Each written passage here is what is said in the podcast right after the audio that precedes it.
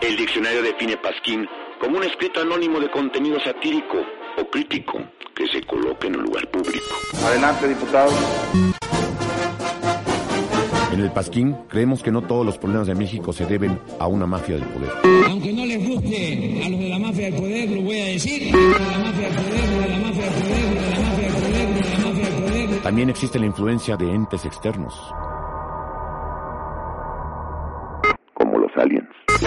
Convierto en marciano. Los extraterrestres nos visitan, los gobiernos nos mienten. En el Pasquín creemos en el libre mercado, pero el único libre mercado en México es el mercado libre que está en la calle del municipio libre, de la colonia Libertad, junto a la Escuela Libre de Derecho. En el cual solo venden los productos de los monopolios de este país.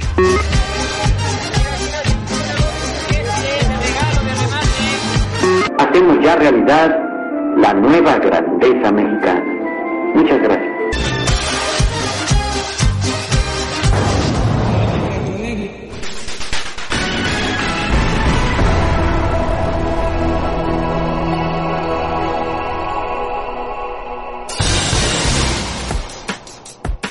No entiende las campañas políticas, no sabe cómo funcionan, por qué su candidato perrea duro con adolescentes para ganar algunos votos. No se preocupe, el día de hoy en el Pasquín trataremos de explicarle cómo funciona una campaña política, cómo debería funcionar para que usted descifre por completo ese enredo terrible que hace parecer a este periodo electoral una fiesta de locos, sin pies ni cabeza, un grupo de fieras peleándose por el hueso más carnudo, todo eso que hace que las campañas electorales un documental de National Geographic, de esos feos, donde hay violencia y horror, no de esos bonitos, de los lemurs, donde nada les pasa y solamente miran al sol por las mañanas. En algún lugar de México, cada año, el primer domingo de junio, se lleva a cabo la elección, la que se supone que es la mejor, la forma más civilizada de acceder al poder. La elección, o mejor conocido como el Día Internacional de la Desconfianza, ya que los candidatos desconfían del INE, de sus adversarios y de su propio equipo. El INE desconfía de los candidatos, del gobierno y de su propio equipo. Y la ciudadanía desconfía de todos, hasta que, hasta de ellos mismos. En lo que algunos denominan como la fiesta de la democracia y otros como el día que más dinero se desperdicia. La elección es el día más intenso para todas las personas que se dedican a la política. Todos sus desvelos previos son precisamente para ese día, el día de. El único noticiero que le trae los éxitos de los noventas, de los dos miles, para demostrar la hipótesis del búho. La hipótesis es, es que hay tantas canciones estúpidas que nosotros podemos seguir este modelo eternamente. El único noticiero que grita, ¡ay la culebra muchachos! El único noticiero que tiene una bolita que le sube y le baja muchachos. El único noticiero rumba, samba, mambo. El único noticiero que se le antoja a la niña fresa. El único noticiero que tiene una vaca. La misma vaca. Noticiero Guatanegui con su lupi pati lupi pati único noticiero que con mi camote se ve bien bueno. El único noticiero que es la bandota, bien rock and rollero y se le nota con tremenda matota. El único noticiero que con zapatos de tacón se ve mejor. El único noticiero que cuando va al baile no baila de caballito por lo que va a pensar su mamá. Recuerda que estamos en la época de canciones extremadamente estúpidas.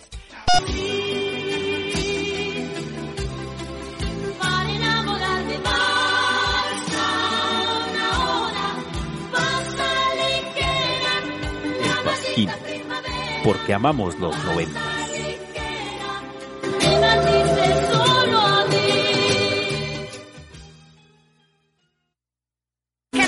Queremos una jefa que ame la ciudad. Que defienda nuestros sueños y nuestra libertad. En nuestra ciudad ya salió el sol, ya está el movimiento, ya está en acción. Nuestra ciudad es imponente, nuestra ciudad ahora está al frente. Aquí nosotros somos los jefes, la jefa es la ciudad. Con Barrales vamos al frente. Nos une el amor por la ciudad. Ale, ale, Barrales, ale, ale. Buenas noches. Estamos comenzando el Pasquín tapado Ya no sé qué número es. Porque este no Pero lo ¿qué numeramos. estamos viendo, Santo? ¿Qué estamos viendo? Lo que estamos viendo en este momento, muchachos, es un ejemplo claro de cómo no bastan los recursos, no bastan las megaproducciones, no basta este ritmo tropical, que la neta está chido. Hay que subirle a ver. Una jefa de verdad. máxima meta sea la ciudad. En esta ciudad. Güey, ahí.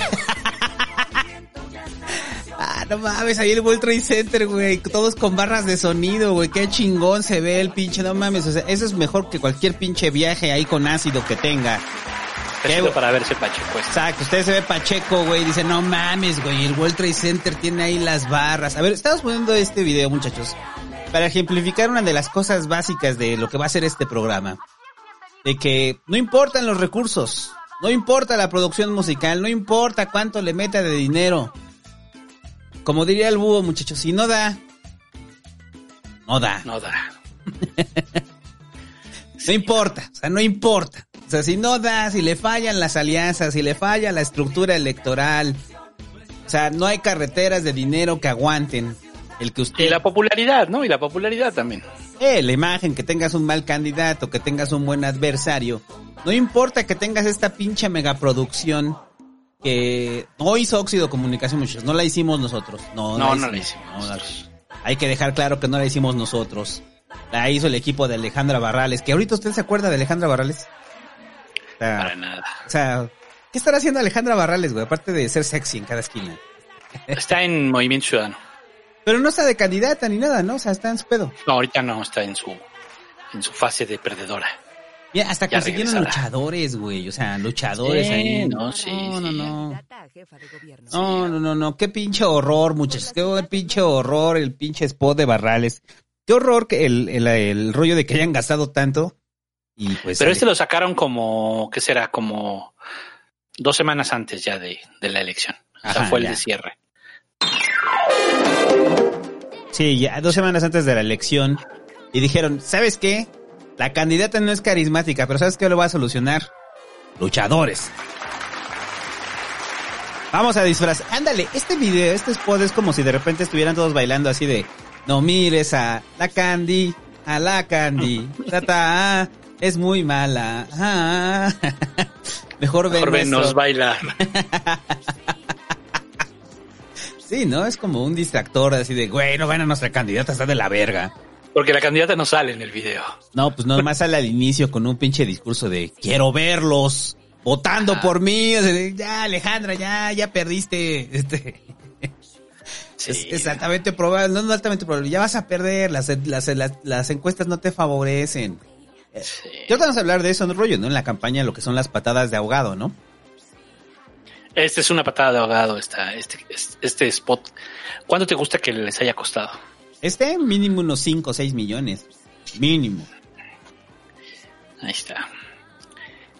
Y todo para que. Para un bonito recuerdo, que ahí está un buen spot, ¿no? O sea, si, si hubieras ganado ese pinche spot, Sí, o sea, es así como de, ah, está bien, la agencia que, que hizo ese spot, pues, salvó la campaña, ¿no? Como en el caso de, es que a ver, este es un mal ejemplo. Hay ejemplos de spots que sí han salvado campañas. Sí, lo que pasa es que en México en esta época hemos vivido tendencias, eh, sobre todo en, en ese tipo de elecciones como la de Barrales, en donde pues lo que gana más bien es como la marca, ¿no? O sea, lo que ganó de Claudia pues fue la marca. ¿no? A lo mejor Barrales sí era mejor candidata, pero ganó la marca. A Claudia le, a, a Claudia le podías poner un spot cualquiera ahí, culero, aburrido, Sí, claro. güey, y vendía. O sea, Claudia traía una cargada de, de la marca Morena, ¿no? Y de la marca Andrés. Ajá, esa, esa marca, la de Andrés. Que ahorita vamos a hablar de ese ejemplo, eh, este, bueno, hoy me puedo anticipar ese ejemplo nada más para dejar claro de lo que vamos a hablar hoy. Sí. De, de, de la campaña del 2009. ¿Te acuerdas de la campaña del, no, sí, sí, fue la del 2009, no, la del 2006. La campaña del 2006, donde todos se quedaron con el outfit peje, o sea, el outfit peje de chamarra de piel con camisa blanca.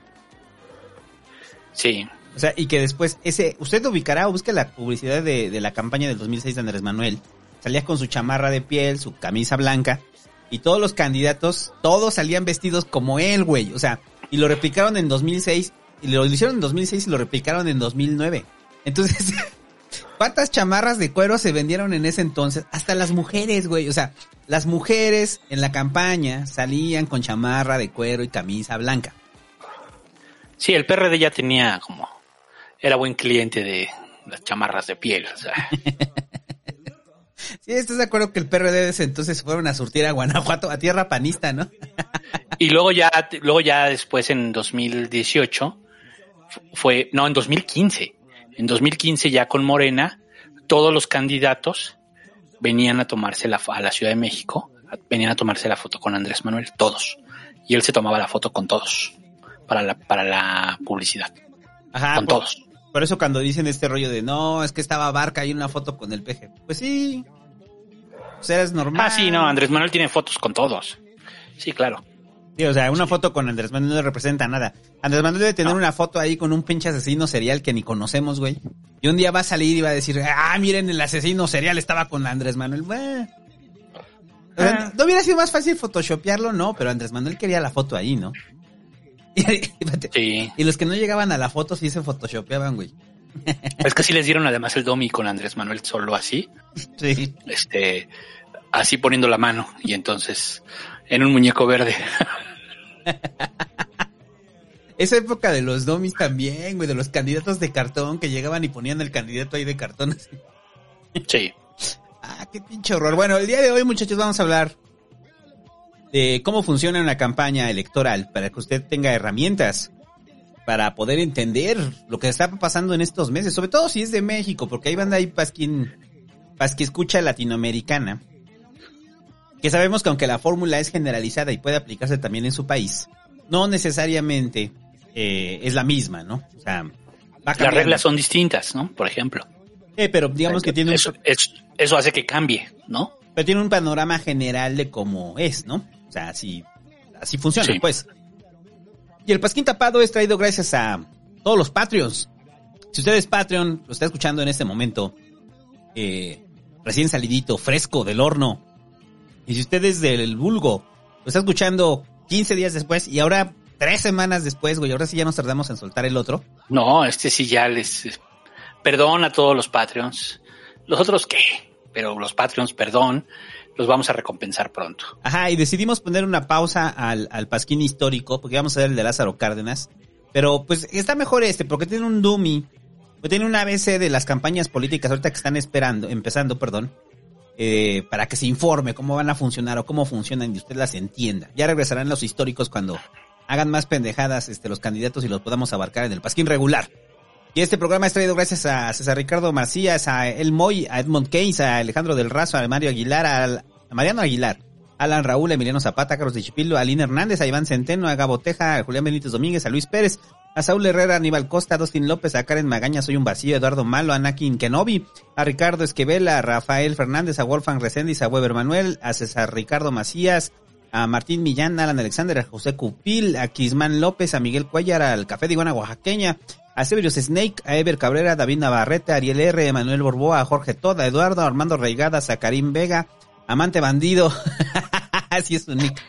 Está chido. A Misael Aguilar, a López Puma, a David Cruz, a Sergio Ramos, a Kurogi Musay, a Terrodax, a Mario Salas, a Josaguén, a Juan Serrano, a David Figueroa, a Adrián Came, a José Alberto Martínez Santiago, a Cotrán Benítez, a Armando Pea, a Marcos Siegman, a Ulises García, a Méndez Jiménez Hernán Amaro, a Adrián Echeverría, a Marco Flores, al Mura, a Vladimir Aponte, a Giovanni Carmona, a Héctor Julián Celay Rojas, al Dulce Fabiola Maqueda González, a Ramsa Mondragón, a Alessandro HD, a Giovanni, a Daniel Valdivia, a Juan Ángel Cepeda Fernández, a Sergio Benítez, a, a, Mam, a nunca sé leer su nick este cabrón, a Mariano Aguilar, a César de Ibarra, a David del Campo, a Gerardo Santander, a Roberto Daniel, a Juan Mara Morán, a Pepe Rocha, Alan Raúl Martínez Salinas, a Daniela Martínez, a Artemio Sotomayor, a Marisol Domínguez, a Paco del Silencio, a Raimundo Casan y Alejandro del Razo, a Eduardo Zambrano Piña, a Eduardo Luis, a Víctor Manuel Colchado, buen día, a Dustin López, Baruch Martínez, a Víctor de León, a Paulina Guerrero, a Ronnie 23, a Julián Hernández, a Enrique Bravo, a Alexis Salazar Rodríguez y a Fer Favela. Los siguientes vendrán en el siguiente reconocimiento, para que no sea tan largo, muchachos. Y ya, los que nos faltan vienen en el siguiente Pasquín Tapado. Así se van juntando más, para que... Es que me encanta porque damos todos los reconocimientos en un programa. Y en el siguiente, güey, ya como más que como cuatro Patreons, y ya no lo decimos en el siguiente más que otros cuatro, ¿no? O sea, dices, no, no, pues ya. Para balancearlo, muchachos. Este. Y ahora sí, lo que nos interesa, muchachos. Las campañas políticas. ¿Usted cree que las campañas políticas, ahí es pregunta para todos los pas que escuchas, ¿ustedes creen que las campañas políticas nada más son así como de ya, ya empezó la campaña, ah, voten por mí, y me salgo a la calle, ¿no? A volantear. Porque ese sería como el, el lugar común, ¿no? De la campaña política, ¿no? Sí. O sea, ya soy Y candidato. hacer eventos, y hacer eventos. A ir a hacer eventos en la colonia, ir y tirar choro, y ya, ¿no? O sea, Sí. pareciera una actividad simple, pero no. Las campañas son la cosa más, eh, si no exageradamente compleja, sí son muy complejas, ¿no? En su- cuando se hacen unas campañas de forma correcta, también es que hay que dejarlo claro, ¿no? O sea, estamos hablando... Tiene que hoy- ver, sí. No, pero estamos hablando hoy de campañas que en teoría tendrían que también funcionar así, ¿no? No todas funcionan así. Hay quienes se tiran a la maca y no llevan nada de lo que vamos a hablar el día de hoy, ¿no? Hay quienes, eh, pues también por, mm, vamos a hablar como de escenarios ideales y explicar lo que no alcanzan a hacer los partidos grandes o los equipos políticos grandes. Aquí el dinero es muy importante, entonces entre más dinero tengas, más chance tienes de hacer mejor las cosas, si lo sabes ocupar bien. Y entre menos dinero tengas, pues tienes menos oportunidades y se te van a ir muchísimas cosas y tu campaña va a ser un caos en un porcentaje mucho mayor. Así pasa, ¿no? Sí, y, y es, es es típico ver a candidatos que son novatos, que a los primeros 15 días ya se les fue el varo, ya se les fue el capital, ya no tienen nada. Y, y los primeros 15 días de campaña quemaron absolutamente todo, ¿no? Porque creyeron precisamente que iban a ir juntando apoyos en lo que duraba la campaña y la realidad es que no. Sí, este, la realidad es que no, y ahí tienen que tomar una decisión, o, o ya se van a una campaña ya nada más de ir a tocar puertas, o este, o se endrogan, y muchos se endrogan. Y ahorita vamos a hablar de eso porque, eh, sí, para, para muchos ludópatas, que, que, o sea, de verdad, hay, o sea, hay, hay, hay mucho ludópata aquí, que les encanta apostar, les encanta apostar en ellos, Ajá. en su derrota, les encanta meterle dinero a su derrota, ¿no? Eh, Así, eh, tal cual. La, la vinculación de la ludopatía con la campaña es notorio. Es Sí. notorio quiénes son apostadores fuertes, quiénes son apostadores conservadores, y la emoción y la adrenalina que produce una campaña. Que eso va a estar bonito a ver si lo logramos transmitir en este podcast. El por qué la campaña resulta tan adictiva, ¿no? O sea, para todos los que estamos metidos en ella, o sea, todos los que hemos estado metidos en una campaña sabemos qué tan adictiva puede llegar a ser. Eh, y ahora sí, muchachos, la precampaña. O lo que nosotros entendemos por la precampaña, ¿no? Lo decíamos en el pasquín regular. Recuerda que el periodo de precampaña es ese periodo en el cual ya generalmente sabemos quién va a ser el candidato. Y hay simulaciones en algunos partidos. En otros no. En otros sí se define la precampaña quién va a ser el candidato, ¿no? Sí, en otros se define quién, quién va a ser. O sea, depende del partido, pero también depende del momento. O sea, en algunos momentos sí hubo precampañas. Por ejemplo, el PRD hacía precampañas y esas definían quién era el candidato, o sea, la elección, ¿no?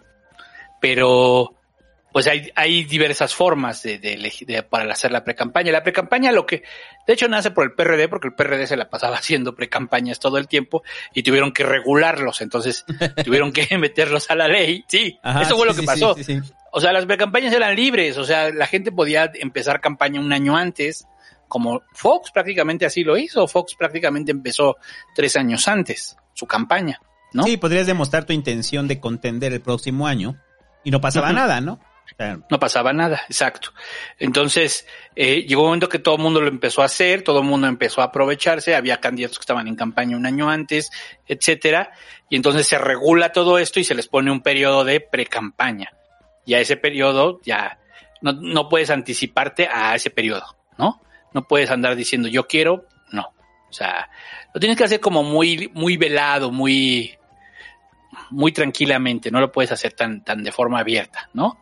Este, y básicamente no puedes hacer campaña, no puedes andar saliendo en spots y eso. Siempre han buscado la forma de hacer trampa. Por ejemplo, Anaya hizo trampa y Barrales también. O sea, ellos como presidentes de partido se pusieron a, este, hacer campaña. Anaya inaugurando este formato que veríamos después, replicado en todos lados de ir caminando hacia algún lado, güey, en la ciudad. que es como un, o sea, ya existía ese tipo de spot, pero ese spot de Anaya que empieza a caminar por toda la Ciudad de México como presidente del partido, que dices, ¿a dónde van Anaya con tanta prisa? ¿A dónde van los candidatos con tanta prisa cuando caminan por la ciudad? Porque sí, ¿no? Siempre van como en putiza, ¿no? Van caminando así Sí. por la ciudad así, no, yo te quiero decir, o sea, y Anaya, obviamente la sensación que mandaba era ya de candidato, no de presidente del partido, ¿no? Y abusó de eso. Con los Sí, recursos de del partido. A ver, eh, es que eso es, eso es lo que hay que aclarar. O sea, todo lo que sea pre-campaña, cuando están en ese tipo de espacios como presidentes del partido, se está pagando su pre-campaña con recursos públicos porque al final son recursos del partido. O sea, que eso es- ese es el argumento fundamental de por qué frenar las pre-campañas cuando eh, utilizan los recursos de los partidos para hacerlo, ¿no? Desde pre- periodos anteriores, ¿no? O sea, es el argumento legal, ¿no? Sí, sí, sí. O sea, es eso básicamente. O sea, este, en esencia no se permiten ya los actos anticipados de campaña. Nada más hay un periodo. Ese, ese es el resumen. En ese periodo, los, con- los que aspiren al mismo cargo pueden competir entre ellos. Muchas veces, eh, ya lo comentamos en el pasquín normal, en ese periodo ya se sabe quién es el candidato, o por designación, o porque todo el mundo sabe que es el más fuerte, o este, o por lo que quieran, pues, porque así lo quiso el, el Tlatuani en turno, ¿no? Este, por negociación, muchas veces, muchas de las candidaturas pues también son por negociación, bueno, de, jefes políticos. El chiste de esto es que, este, eh, cuando se hacen estos, estos esquemas, se ponen un candidato, ponen candidato, eh, precandidato sparring, para que el candidato, para que el precandidato oficial, que va a ser el candidato, pueda salir a hacer precampaña. Félix, por ejemplo, dice que no, que él no hizo precampaña. Bueno, ahí, pero la bronca es que ya se dieron cuenta que sí, y precisamente su bronca de él, pues es de fiscalización, porque ya empiezas a ser fiscalizado desde la precampaña.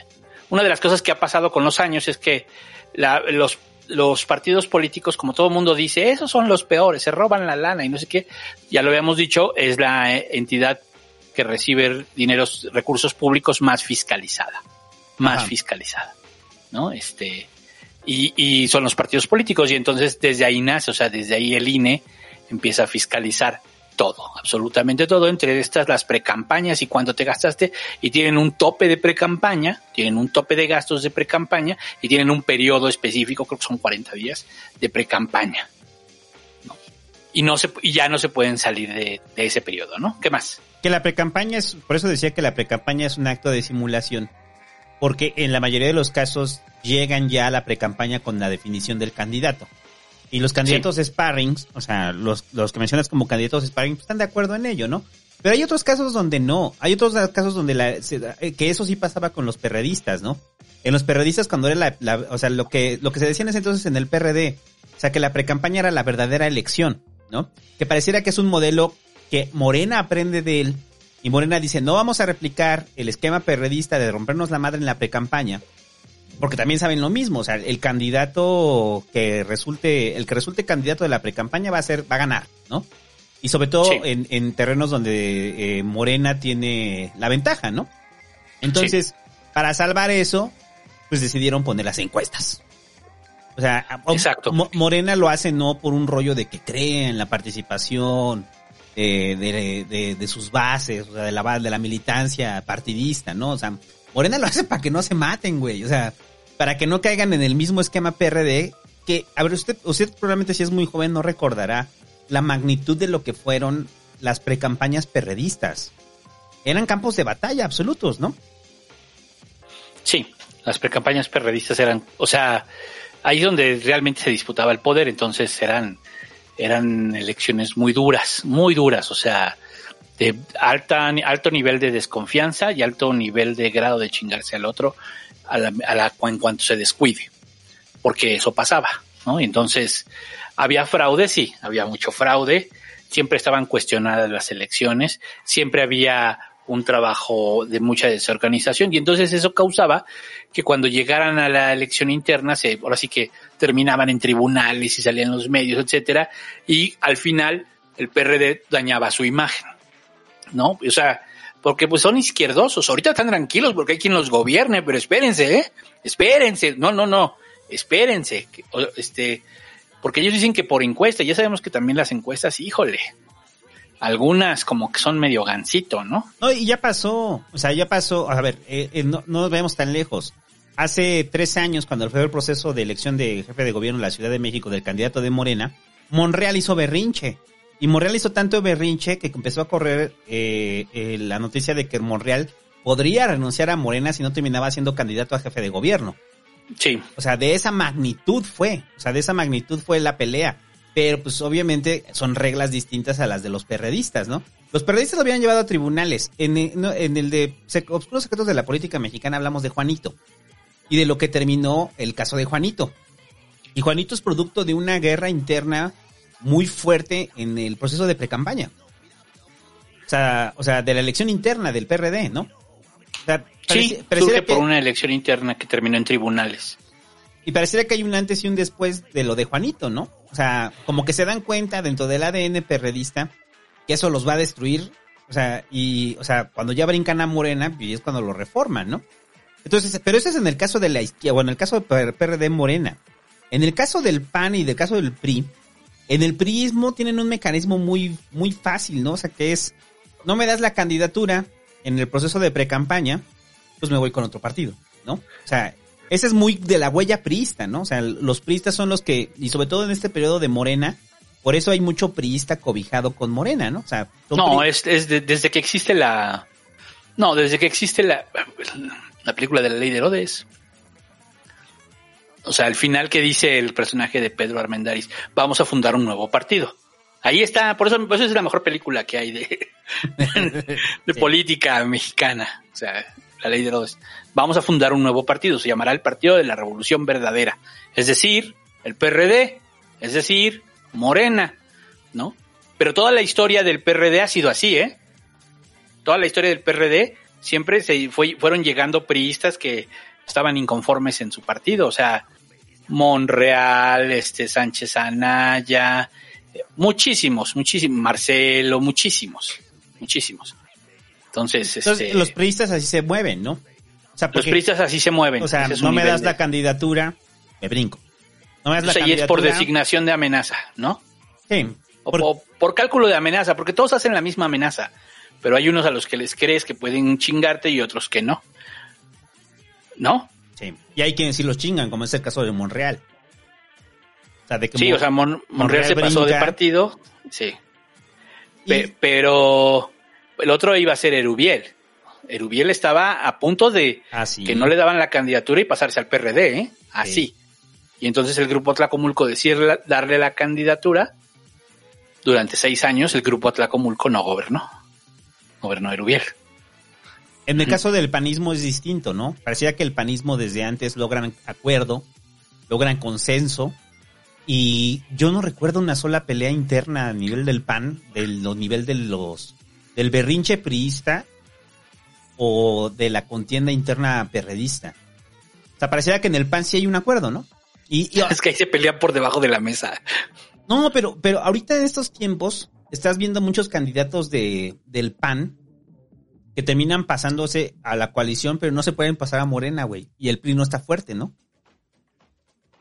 O sea, como que el, Mm. el panista re- re- re- con- converso a priista es una especie rara, ¿no? O sea, eh, o sea, el panista que no le dan la candidatura converso a priista, no, casi no pasa porque aparte en el PRI son celosos, ¿no? O sea, pues sí, güey, o sea, llegas al PRI, o sea, tú eres candidato panista, no te la dieron, pues qué mal pedo por ti, güey. O sea, a no, esa es una cosa fuerte, de los- ¿no? del PRI. O sea, en el PRI no hay. O sea, si tú no naciste en el PRI, tú no puedes ser priista. O sea, en el PRI así es. O sea, o tú ubicas a alguien que, que haya llegado al PRI. No, o pues sea, sí, hubo algunos, pero reales, así que de power, pues, y que se conserven ahí. Pues la reforma que vino con este Enrique Ochoa eh, precisamente impedía eso, o sea, bueno, quería reformar eso, el, para abrir la puerta, según ellos, a las candidaturas ciudadanas, ¿no? Porque en los propios estatutos priistas tendrías que comprobar la militancia priista de varios años, ¿no? O sea, o sea, tendrías- No, pero además no, no, no creces políticamente. Es que, o sea, nadie.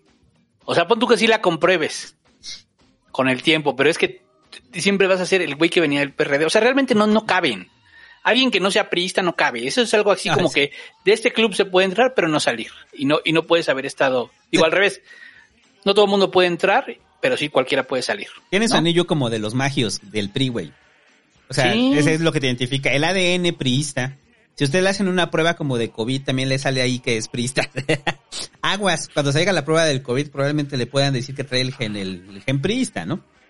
Pero, pero entonces no hay, no hay de otros partidos reconversos al priismo, ¿no? Y el panismo soluciona todo en, en casa, ¿no? O sea, el panismo es muy o sea, ¿sabes qué pasa con el panismo? Simplemente se hacen a un lado, ¿no? Lo, lo más, lo más cercano que recuerdo de una pelea panista fue cuando Anaya madreó a Madero, ¿no?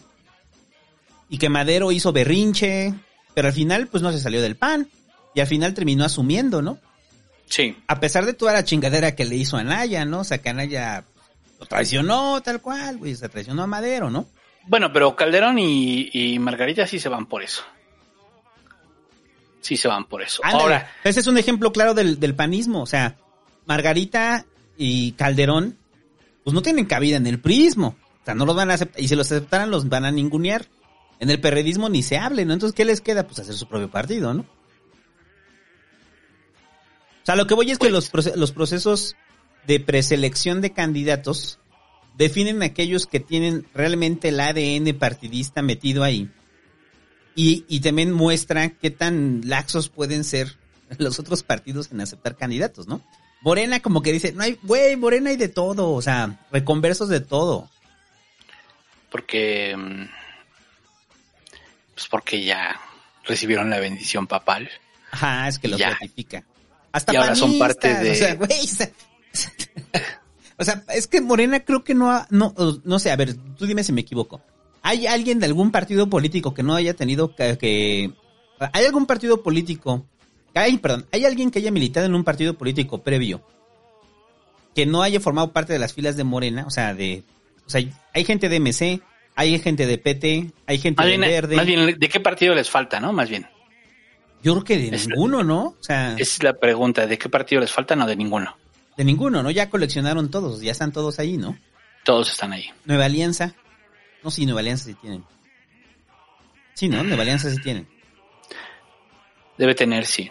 Bueno, entonces, el punto es que Morena, muchachos, no tiene pedos. Ya una vez que, es que es fácil, cuando tienes al, al Papa que te da la bendición y te purifica el alma, güey, no es lo mismo tener las huestes priistas que no te van a aceptar, ¿no? Aquí lo mandó el Papa, en el PRI no.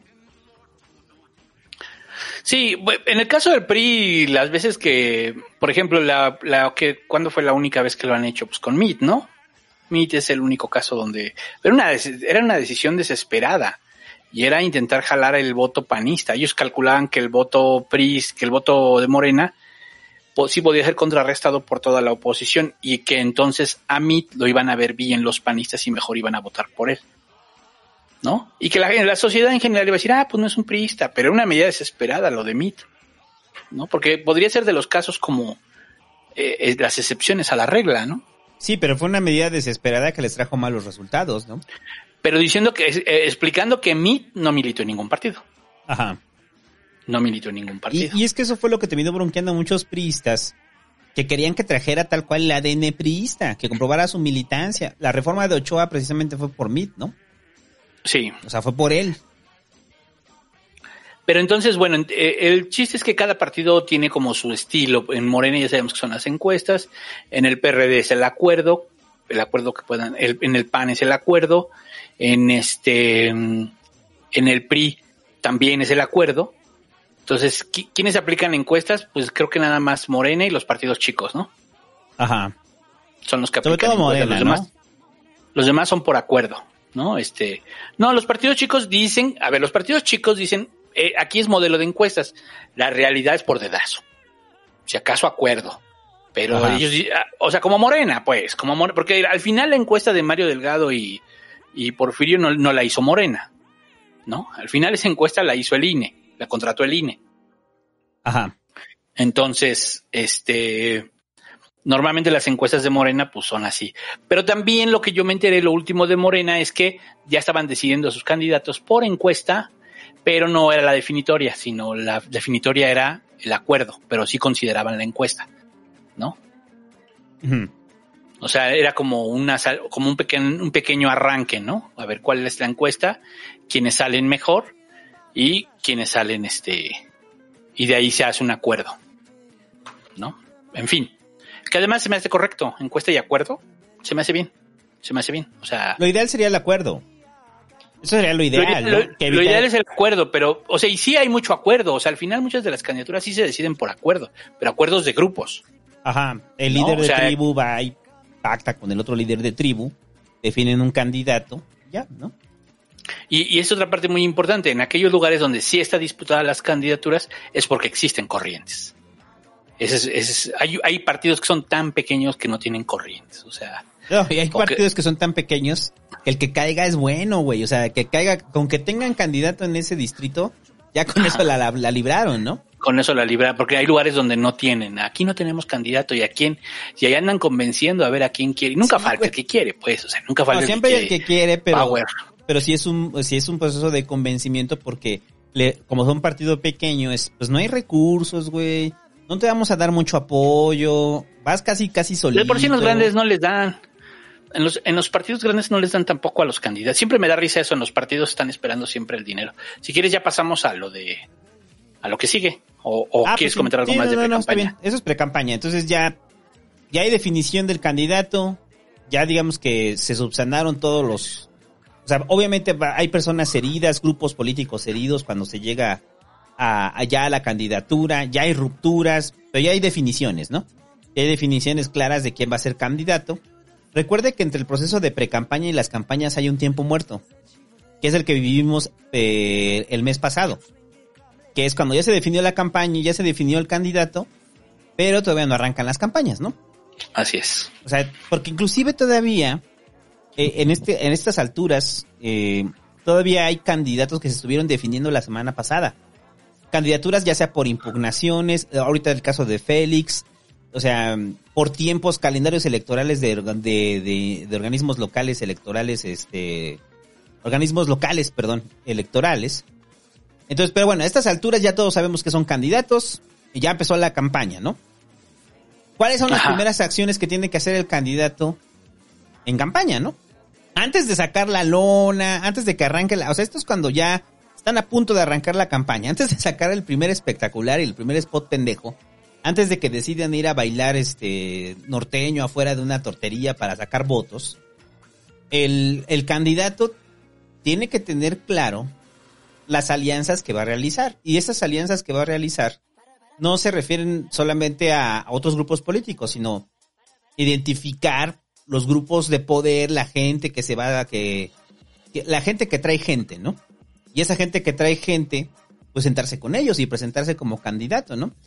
Eso es un fenómeno que, que, que pasa mucho en los partidos pequeños, pero en los partidos grandes, pues ya se acercan, ¿no? O sea, es la diferencia Sí, entre ¿no? los que se acercan y cuando sales a buscar, ¿no? Cuando la elección es competida tienes que salir a buscar. Cuando la elección no es competida, solitos llegan. Entonces, y se ofrecen y hasta gratis. Sí, exacto. Entonces, de repente usted se entera, no sé, aquí algún país que escuche, en algún momento usted saca la candidatura del, de Morena, ¿no? Y ya es candidato de Morena. Pues es altamente probable que lo van a empezar a buscar. Y, y, Sí. y- y este es un periodo donde llegan los vendedores de humo. O sea, aquí es cuando llegan todos los vendedores de humo, los faquires, güey, y llegan a decir, no, güey, yo traigo 10 mil personas que me apoyan, todo mi predio me apoya, te garantizo 10 mil votos. Y entonces llega el gurú de la publicidad y del marketing político y dice, no, no, no, de aquí vamos a hacer una campaña, ya lo traigo todo medido. Entonces, obviamente esa es la primera presentación. La segunda presentación es, ay, pues esto cuesta. y en ese Exacto. momento el candidato es cuando dice, ah, sí, lo vemos. Sí, lo revisamos, sí, sí. Y, y entonces el candidato para ese entonces ya tiene a su coordinador de campaña, ¿no? O sea, Debería, pero debería. Sí, ya, más o menos ya, por ahí ya lo, lo tiene que empezar a decidir si es que no lo ha. Porque ahí todavía se está, por ejemplo, negociando las suplencias. A veces las suplencias no son parte de la precampaña. Entonces ahí todavía se está negociando y a quién se la puedes dar la, la suplencia. Ajá. Se la puedes dar al que hizo contigo precampaña y, y tú le ganaste o no, pero como sea, todavía la puedes, este, la suplencia se la das normalmente a un cuate que te pueda dar, a una persona que te pueda representar algo de voto. Pero a veces también las usan pues para para pagar cuota, ¿no? No cuota de género o cuota de, de este, o sea, no cuota de género o no cuota de, de, de, de edad, sino más bien para pagar cuota política. O sea, que, al- que algún grupo político le tengan que dar algo. ¿Y qué le dan? Pues las suplencias. Pinches suplencias, pues la verdad es que a mí siempre que me dicen, y lo han dicho aquí, ¿no? Soy candidato suplente, ¿cuánto le meto? Ni un peso, güey, o sea, ni un puto peso, güey, o sea.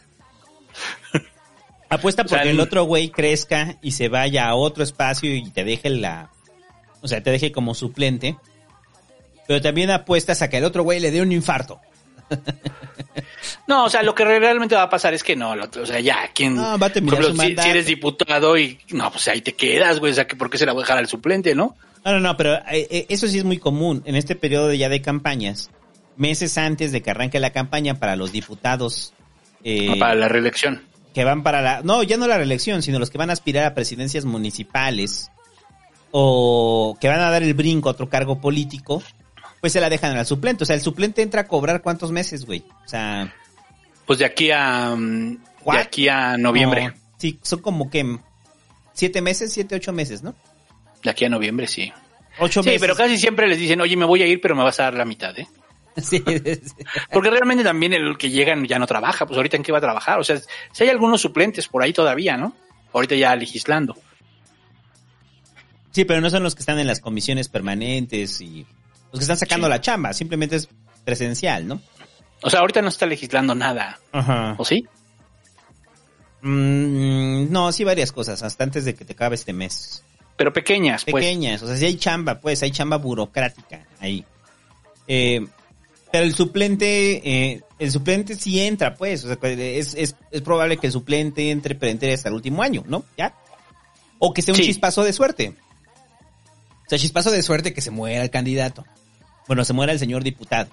O se muera la señora diputada. Este es en el caso del Congreso, ¿no? O sea, en el caso del Congreso donde tienen mayor relevancia los suplentes. En el Congreso, sí. Ujú. Ah, pero espérate, decía, no más regresando un ratito, decía lo del coordinador de campaña porque cuando llegan estos grupos a, a ofrecerle chamba al, a ofrecerle sus servicios al candidato, el candidato dice, chécalo, chécalo con José. O sea, y José es el coordinador, ¿no? Cuando son candidatos que son chiquitos, güey, el coordinador de campaña es el hermano, o el papá, o el sobrino, o sea, es alguien cercano, ¿no? O sea, alguien que no les va a cobrar y que va a estar ahí, ¿no? Cuando ya son profesionales, el coordinador de campaña, pues ya es un político experimentado, ¿no? O sea, o sea, Es un político también. Normalmente es un político. sí, o sea, el coordinador de campaña no es como el, el gurú, no es el master, ma- este, ¿cómo se llama el pendejo este, el de que estuvo ahí? El master Carlos Muñoz, güey, no es el master Carlos Muñoz. O sea, no es un gurú ahí de la política, no, es, es un político. Es alguien de la confianza del candidato, ¿no? Cuando Pero tiene- sí le entiende. Pero sí le entiende.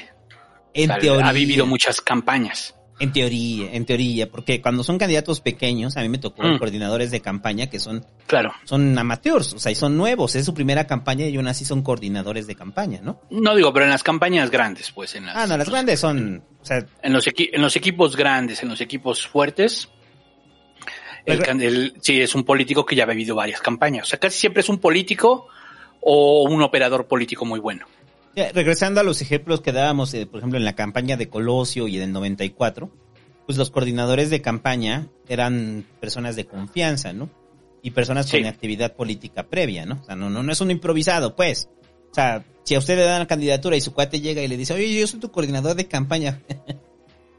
pues no, güey. O sea, o sea, necesitas un güey experimentado en eso. Porque ¿qué hace un coordinador de campaña? O sea, no- no, el coordinador de campaña no solamente decide los spots. El coordinador de campaña, pues marca la ruta de hacia dónde va la campaña, ¿no? O sea, el candidato tiene el talento, pero el, el que realmente está marcando cómo, cómo va a ser la estrategia, pues es el coordinador, ¿no?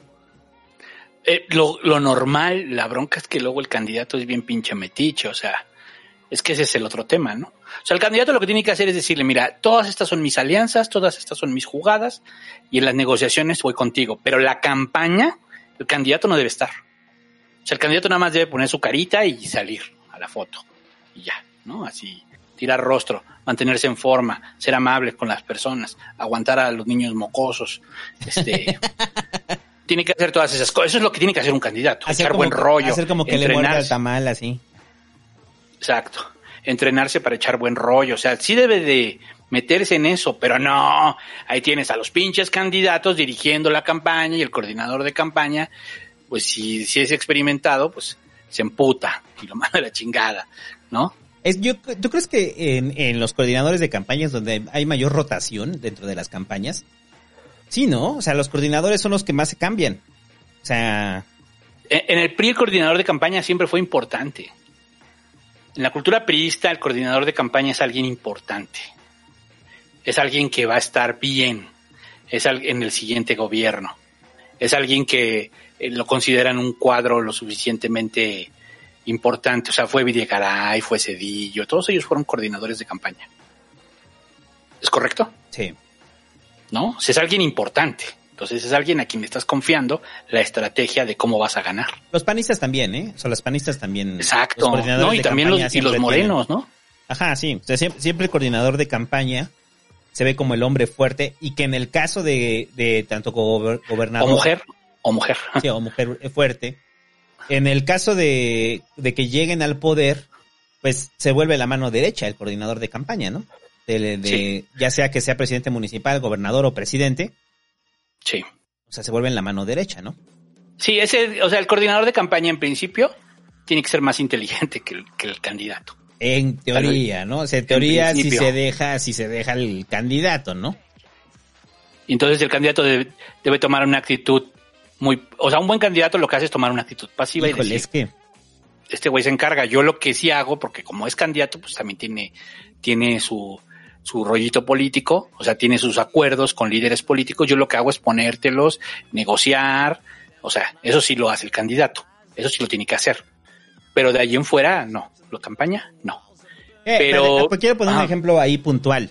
O sea, que, que, que tal vez transformó un poco la, el papel que tenía el coordinador de campaña, y en este caso la coordinadora de campaña, que es en el caso de Tatiana Cloutier, güey. O sea, Tatiana Cloutier, coordinadora de la campaña del PEJ en el 18, me parece de esos casos que son atípicos, ¿no? O sea, que en la fuerza del candidato, el candidato no deja mucho margen de maniobra a Tatiana, y Tatiana pareciera más una operadora, ¿no? O sea, el, el candidato dirigía, que era Andrés Manuel, y Tatiana no tenía tanta injerencia, ¿no? Lo que pasa es que también Andrés Manuel hay que decir que se aventó en campaña 12 años. Y en esos 12 años, él fue el coordinador de campaña. Entonces, cuando llegan a, cuando llega a 2018, porque hay quien dice, se le aventó en campaña 18 años. No, güey, primero fue jefe de gobierno, no mames.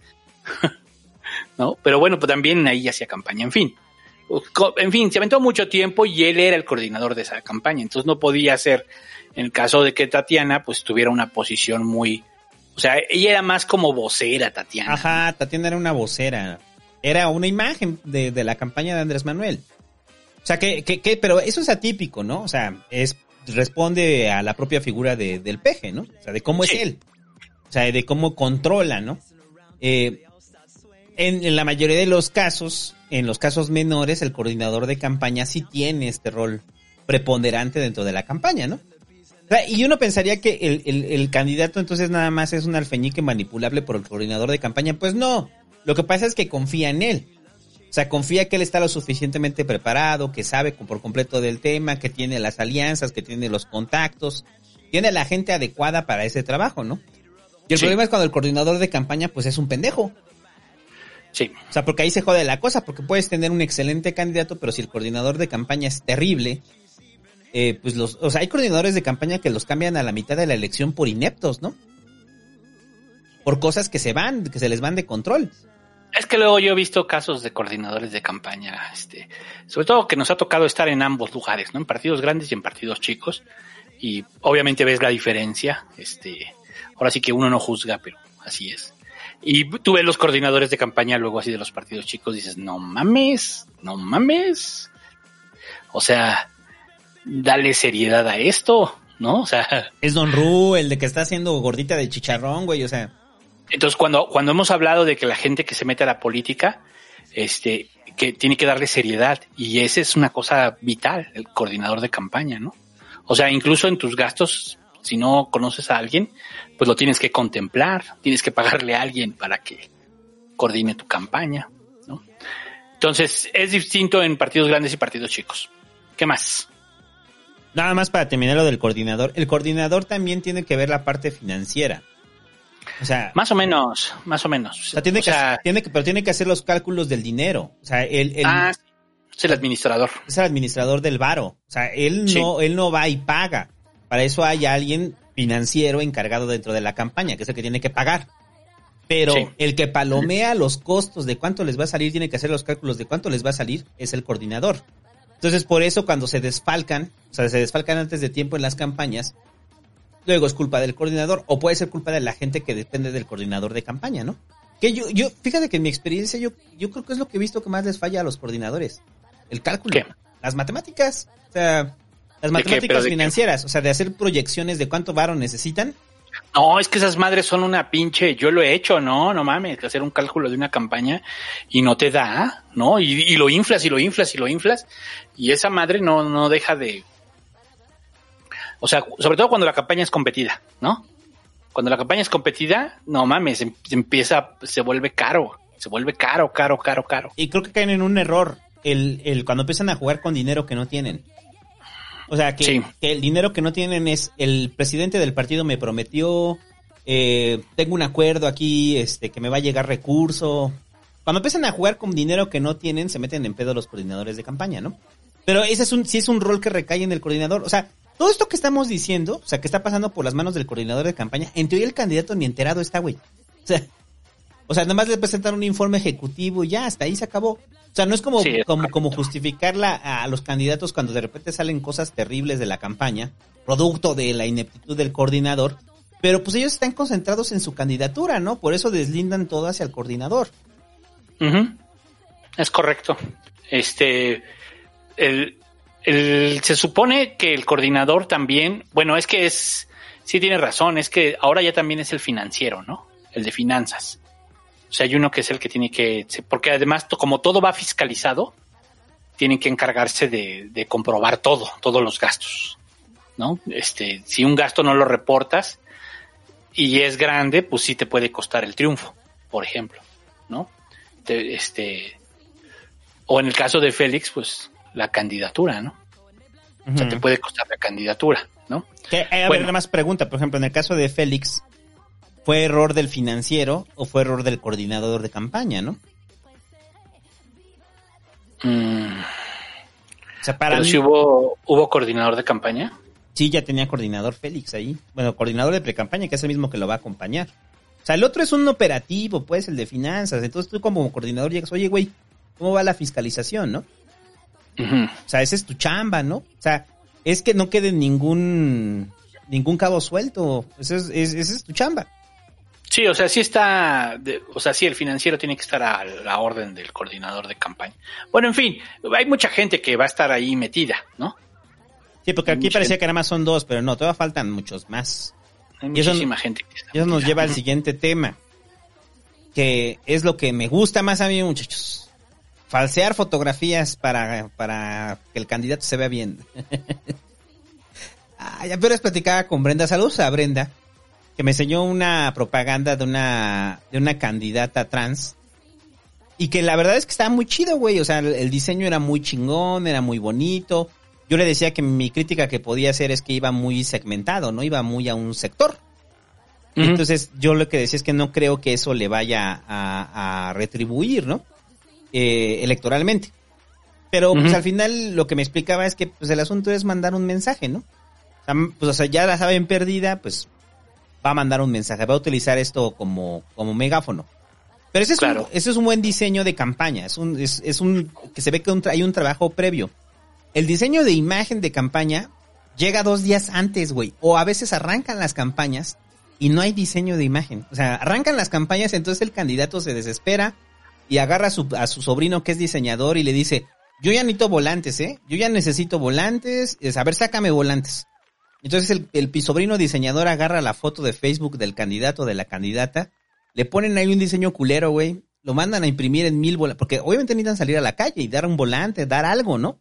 O sea, para como Sí. carta de presentación, se empiezan a desesperar y por eso aquí, aquí apreciará un fenómeno que es bien normal en las elecciones.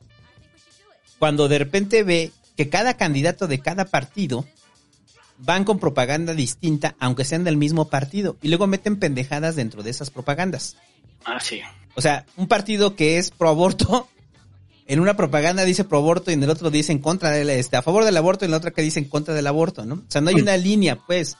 Unos dicen a favor de la reforma energética, otros dicen en contra de la reforma energética. Nos preocupa tu bienestar. Nos preocupa el bienestar de tu familia. Nos preocupa el bienestar de las familias. Entonces, es un desmadre porque como no hay una línea que venga del partido y si la hay, pues no tienen materiales y al candidato le urge salir. Entonces cuando vemos todas estas atrocidades de diseño que todos estas se vuelven memes, güey. O sea, detrás de todo meme de campaña que le dé que le da risa, que le parece chistoso, que dice cómo chingados hicieron ese diseño y demás. Hay un mal diseñador. Hay un mal diseñador, no, pero más de un mal diseñador, hay un diseñador familiar. hay un sobrino, güey, que le sabe al, Illustrator o al Photoshop, al que le encargaron la, cap- la cam- la- la propaganda por desesperación.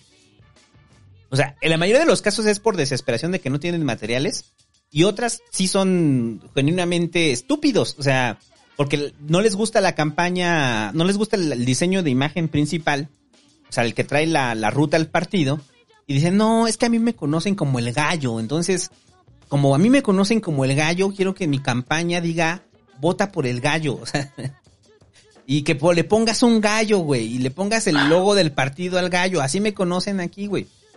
Esas son aberraciones ya eh, creativas de los candidatos, ¿no? O sea, Sí. que, que se salen de la ruta establecida por el partido con tal eh, de, de, de, eh, de lo que ellos creen que tendría que ser su imagen, ¿no?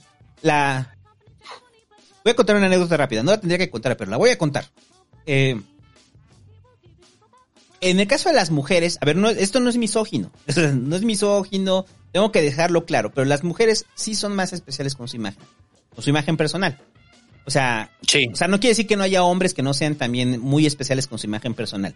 O sea, que, que, que quieren salir en la foto de campaña y quieren salir mamados, quieren salir blancos. O sea, a mí me tocaron candidatos que decían, ay, es que salí muy prieto, ¿no? O sea, tú estás prieto, güey. O sea, o sea, o candidatos que decían, es que me veo muy gordo, ¿no? Pues estás gordo, güey. O, o- y, y- pero en el caso, pero era más notorio con las candidatas, güey. O sea, con las candidatas era más notorio. O sea, que llegaban y decían, a mí esa foto no me gusta que me tomaron, ¿eh? O sea, a mí me, a ver, yo traigo mi foto. Y te sacaban su foto, güey, y era una foto del celular, güey. O sea, que se tom- con filtro de Snapchat o de Instagram, güey. En Una contra- selfie. Decía una selfie en contrapicada y que decías, oiga, es que eso ni siquiera alcanza para poderlo imprimir en los volantes, o sea, no, no va a salir en el espectacular, se ve mal. Sí, sí, pero esa foto que me sacaron me veo mal, no me gusta. O sea, Entonces hay que cobrar diferido. no, pero, No, sí, sí, claro, hay que cobrar diferido.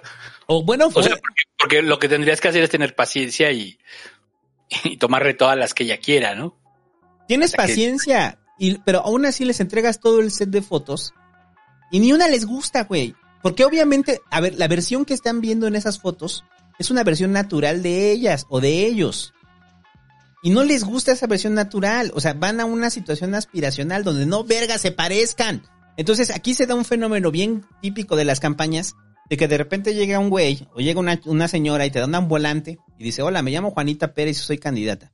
Y ves el volante y dices, hola, Juanita, ¿cómo está? O Juanito, ¿cómo está? No, no mames, está bien, papi. Y entonces vas bajando así el volante, güey, así. Y tienes enfrente el candidato, güey. Y dices, oiga, No, ese tú no eres, o sea, no, no, no cuadra, o sea, usted no es aquí, ¿no? O sea, hay, hay un pedo de, del ego y de la, de la imagen no, es que sí, personal. Yo, lo- yo lo he visto, yo he visto que hay candidatos o candidatas que le dicen, no, no te pareces. Y no lo he visto una vez, lo he visto varias veces.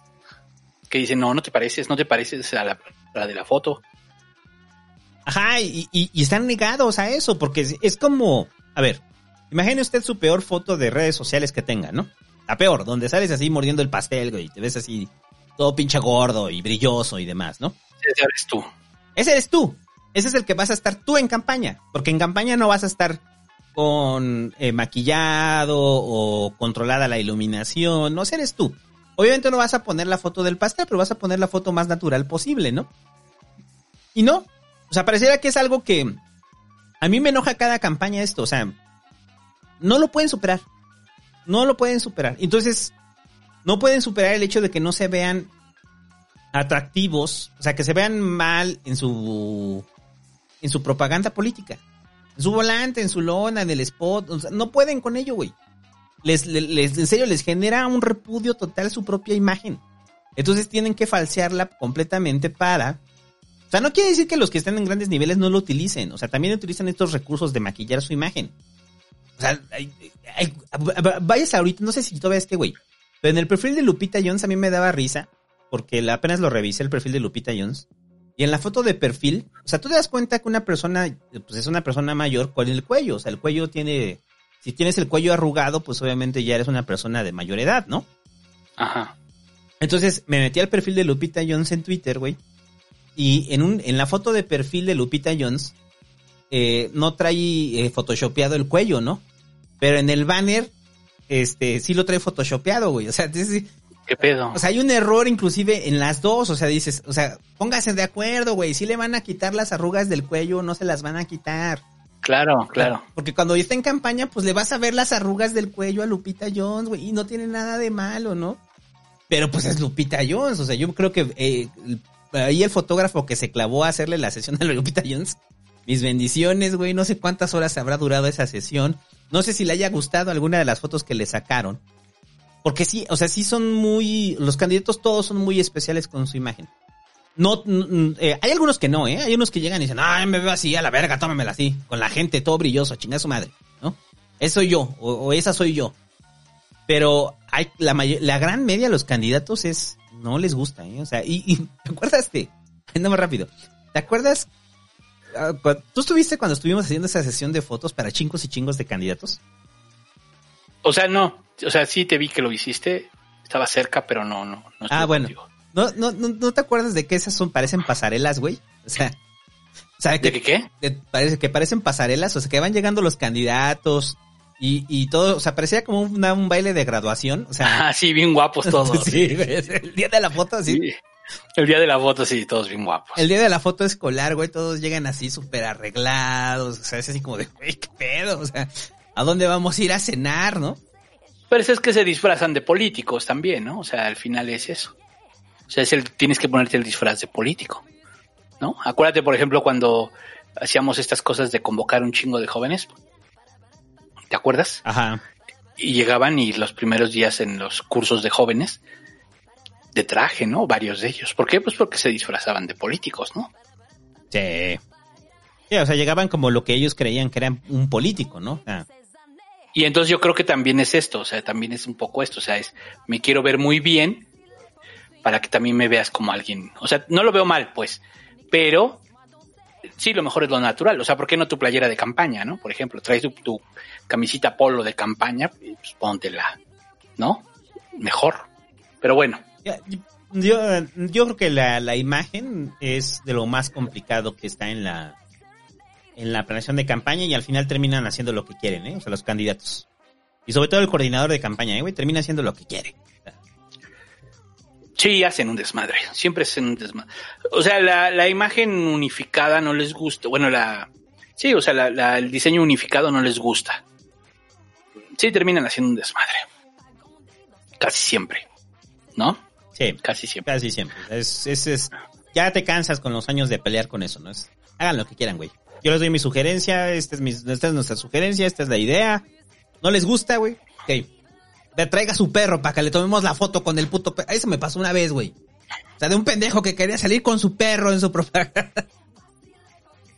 en su puto pro- propaganda política, güey. No mames, Porque que quería mandar el mensaje de que ama a los No animales y la foto con el perro, güey. Bueno, ya. Este, ¿qué más? Y pues luego está lo de. am, pues lo que, o sea, lo que estábamos diciendo, el tema del coordinador de campaña, pues ya tiene que hacer un equipo él en una casita que se le llama la casa de campaña y en esa casita de campaña pues es donde va a suceder todo.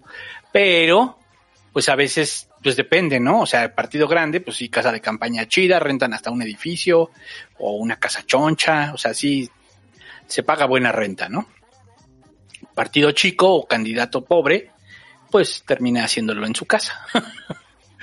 su casa es el garage, en el mejor de los casos. Y si tiene negocio Es- pequeño en su negocio pequeño, entonces ve la casa de campaña ahí en la estética, ¿no? Ajá.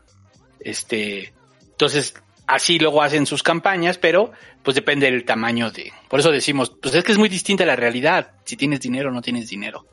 Es muy, y ahí tú te das cuenta también si estás con alguien que, o sea, por ejemplo, para muchos que se quieren dedicar ahorita a la política y ya están metidos en las campañas, pues una forma como te puedes dar cuenta de eso es cuál es el local de la casa de campaña, quién es el coordinador de campaña y este coordinador de campaña cómo, cómo organiza, ¿no? O sea, hace la planeación, este, ejecuta un modelo de, un modelo de campaña, que ahorita les vamos a decir qué es eso, este, eh, se encarga también de, pues, se encarga de todo, el coordinador de campaña, o sea, de planear prácticamente todo. Es el que designa todas las funciones. Cuántos brigadistas, cuántos call centers, cuántos todo. Este, es el que lo tiene que planear. Y ahí tú te das cuenta también si tu equipo, pues es un equipo grande, un equipo chico.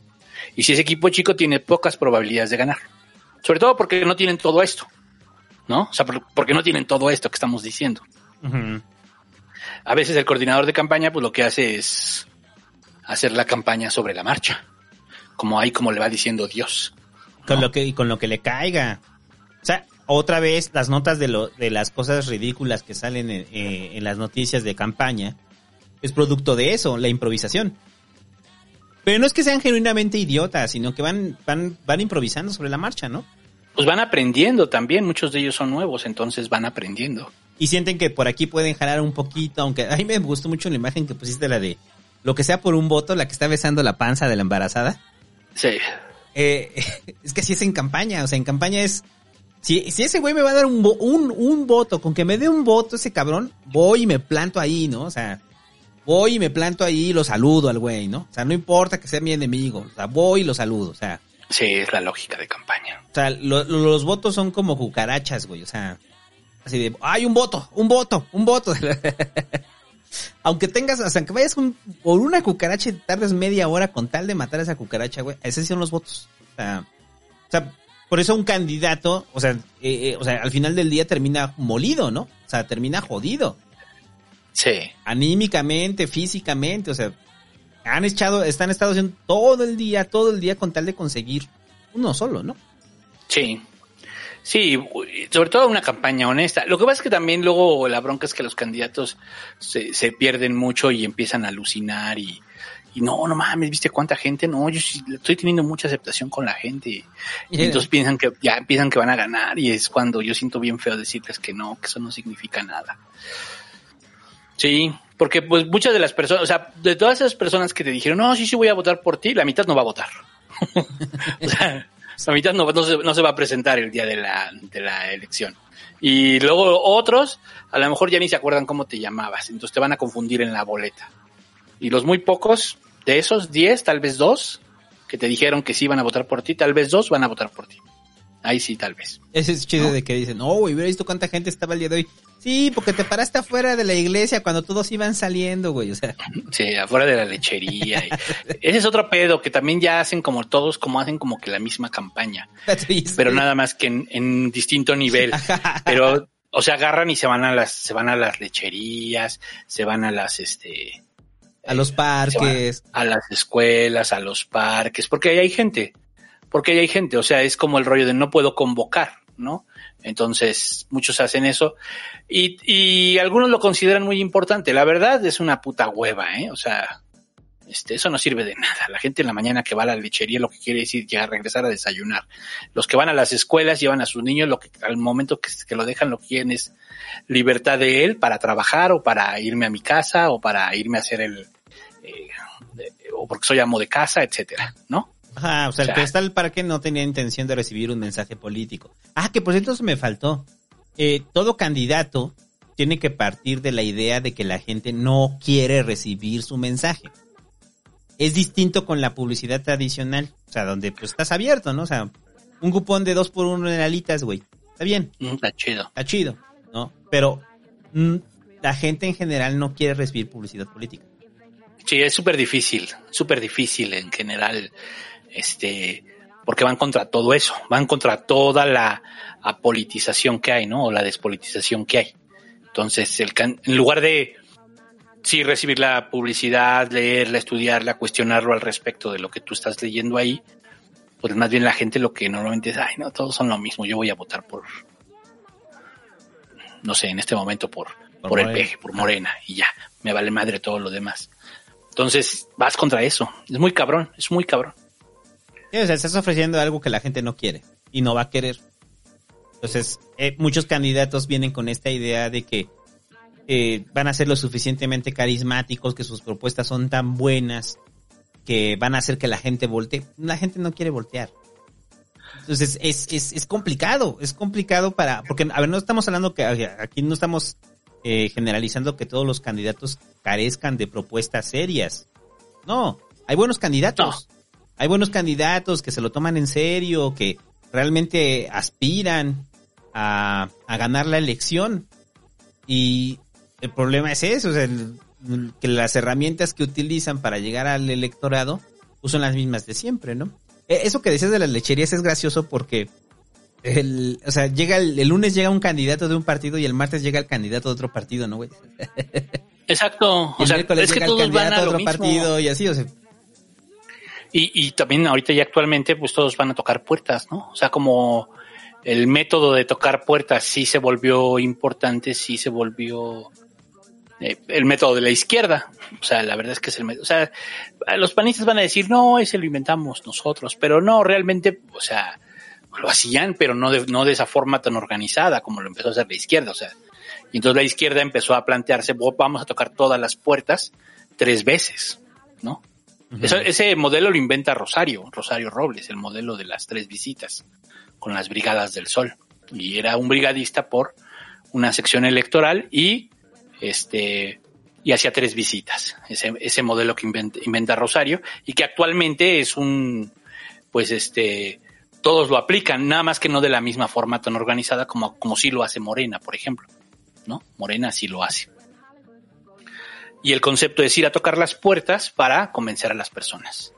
Convencer a las personas. Pero ese modelo también es caro, porque necesitas, necesitas muchos brigadistas, necesitas a muchas personas que estén trabajando y hay que pagarles. Y más ahora, ahora todo cuesta, ¿no?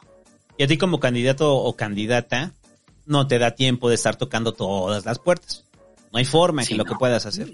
Aunque el a, a los candidatos y las candidatas sí se esmeran en hacerlo, ¿no? O sea, Algunos, algunas, sobre todo las candidatas son más chambeadoras en territorio, la neta, y sí lo intentan, pero no les va a dar.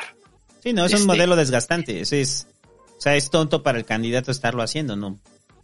Sí.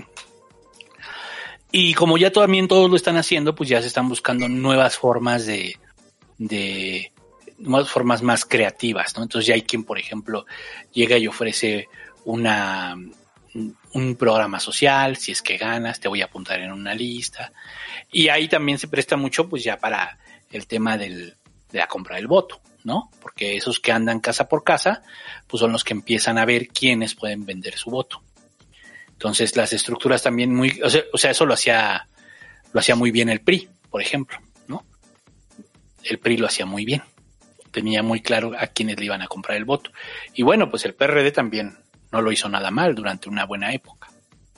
Este, y pues ya, los brigadistas pues son los, son, son ese equipo de batalla, ¿no? Y también este, pero también depende del tipo de campaña. Bueno, y los del call center también. Algunos usan call center. Yo creo que el call center ya, ya nadie contesta un pinche número desconocido, ¿no? O sea, dices, o es Coppel o es el, o son los del Morena. O sea, chinguen su madre cualquiera de los dos casos, ¿no? Ajá, que de- les ofrecemos una tragedia, no, pero ya son habilidosos también de, ¿se encuentra el señor Santo?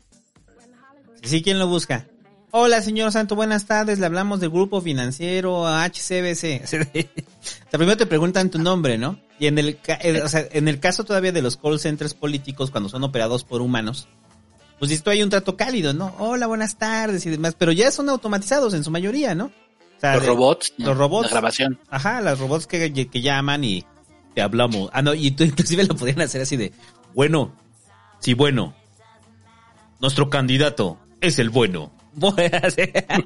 Vota por Sergio Bueno. Sergio Bueno, y tú estás como pendejo ahí. Bueno, bueno, vota por Sergio Bueno, ya lo dijo, vote por Sergio Bueno.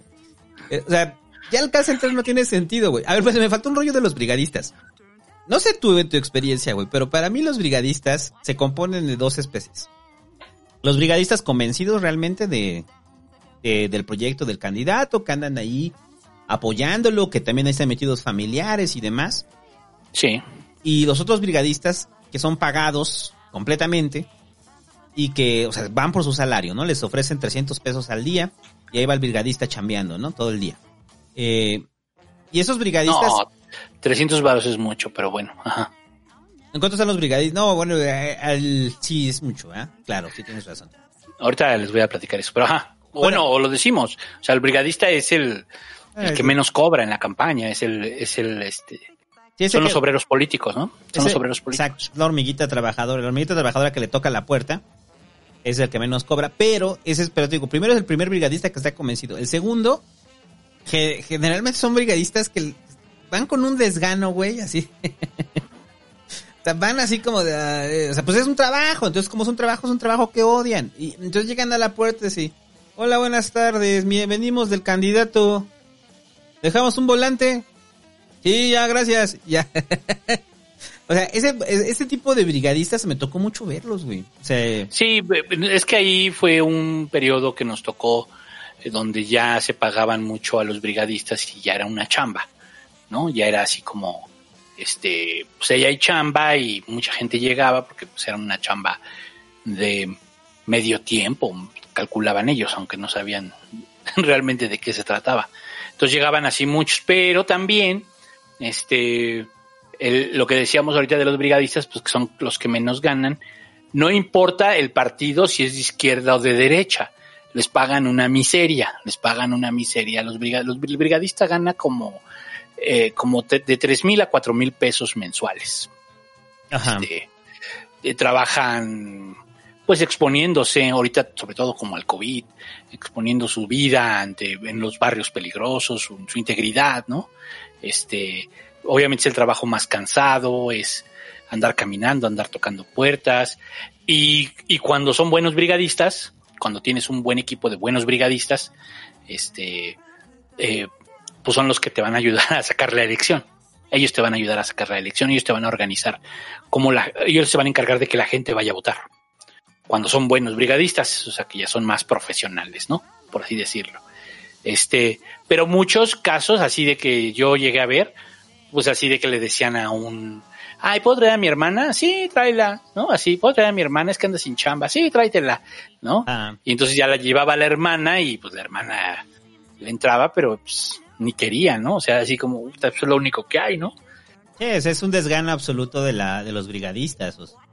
Pero, por ejemplo, yo en el caso de, sí hay que decirlo, la neta, tal cual, ¿no? Pero, por ejemplo, en el caso de Morena, sí, sí me tocó ver que, pues es que se la creían, ¿no? O sea, ellos son, pues la mayoría de ellos son siervos de la nación actualmente. O sea, es la estructura de voto y después se convirtieron en los siervos de la nación, la verdad, ¿no? Y este, porque pues son los que trabajaban en territorio, etcétera. Entonces ahora les dieron una chamba en el gobierno, donde sí les pagan un poco mejor por hacer cosas del gobierno, Ajá. ¿no?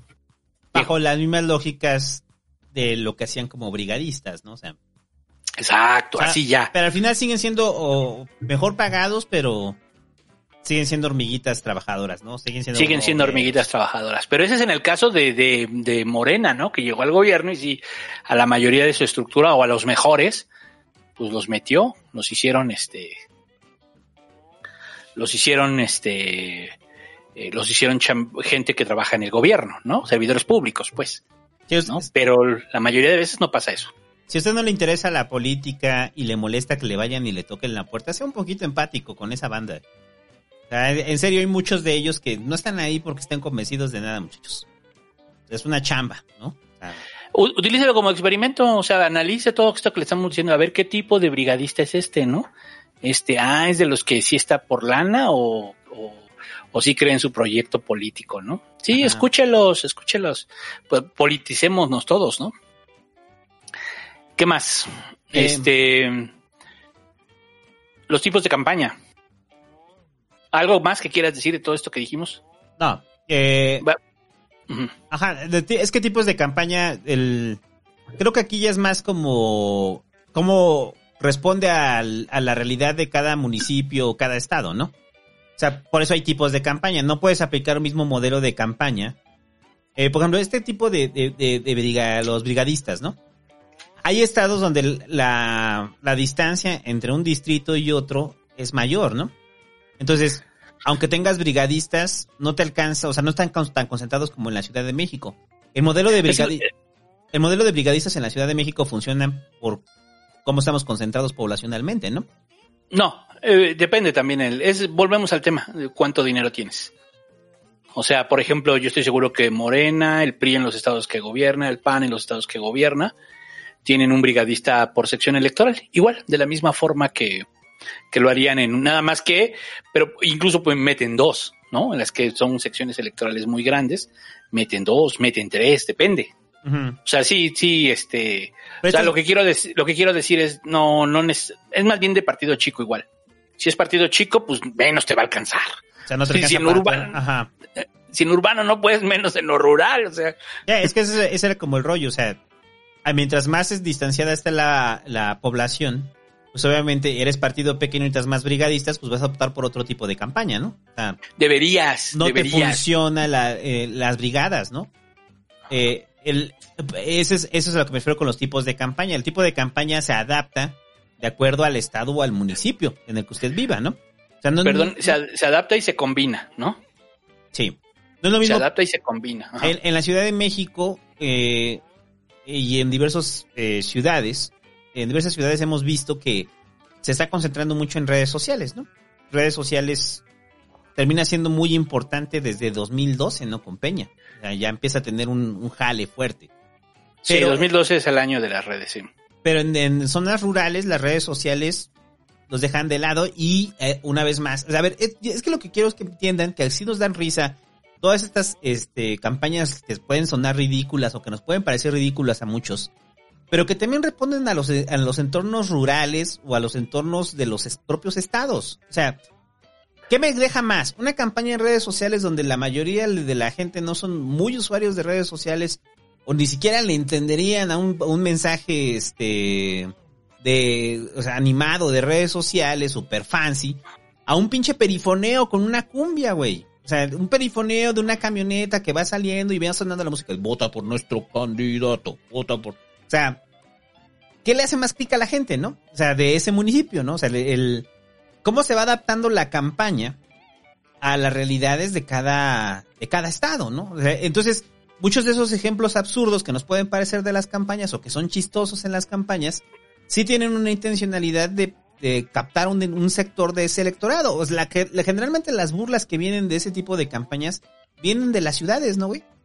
O sea, y, y cuando vemos, o sea, de las ciudades, eh, de las principales ciudades del país, y no vemos que probablemente eso les termine redituando electoralmente a, a los candidatos, ¿no? O sea, el hacer un pan- eh, Sí, eh, lo que pasa es que en los entornos, digamos, no tan de ciudades, porque puede ser un entorno no necesariamente rural, este, sí urbano, pero no de ciudad, digamos, no de ciudad grande. En esos entornos, pues también hay que, hay que entender que la gente sí es como más entregada, o sea, lo voy a decir tal, tal cual, sin, no quiero sonar ofensivo. O sea, digamos, en los pueblos, la elección sí se vive más intenso. O sea, sí es más padre. Yo, yo lo, yo lo vi en Milpalta. O sea, en Milpalta la elección se vive de no mames. O sea, y, y tienen elecciones de, o sea, locales de, de, digamos, lo que sería algo así como el, el coordinador del pueblo, el jefe político del pueblo. Y no mames, parece que se están jugando ahí la pinche, este, la alcaldía o, o algo más cabrón, ¿no? O sea, del, del nivel de intensidad que le ponen. Y esto se vive mucho en los pueblos. Entonces, ahí sí se vive, entonces sí, la, la campaña debe de llevar ritmo, debe de llevar sal, debe de llevar, o sea, sí, eso es cierto también, ¿no? La, campa- Sí, la campaña urbana es distinta también, ¿no? La campaña urbana es distinta. Sí, eso es lo que quiero decir, o sea, que las realidades de campaña van cambiando de acuerdo a la zona donde se esté haciendo, ¿no? Entonces, pues digo, nos puede parecer ridículo el tamborazo y que el candidato lo pongan a hacer pan. O sea, pues es la realidad de ahí, ¿no? Eso es lo O sea, que... puede, puede ser que pegue también. Ajá, O sea, o sea, también no- puede, no- puede ser que el güey que se sale del ataúd, pues todo el mundo se caga de la risa, güey.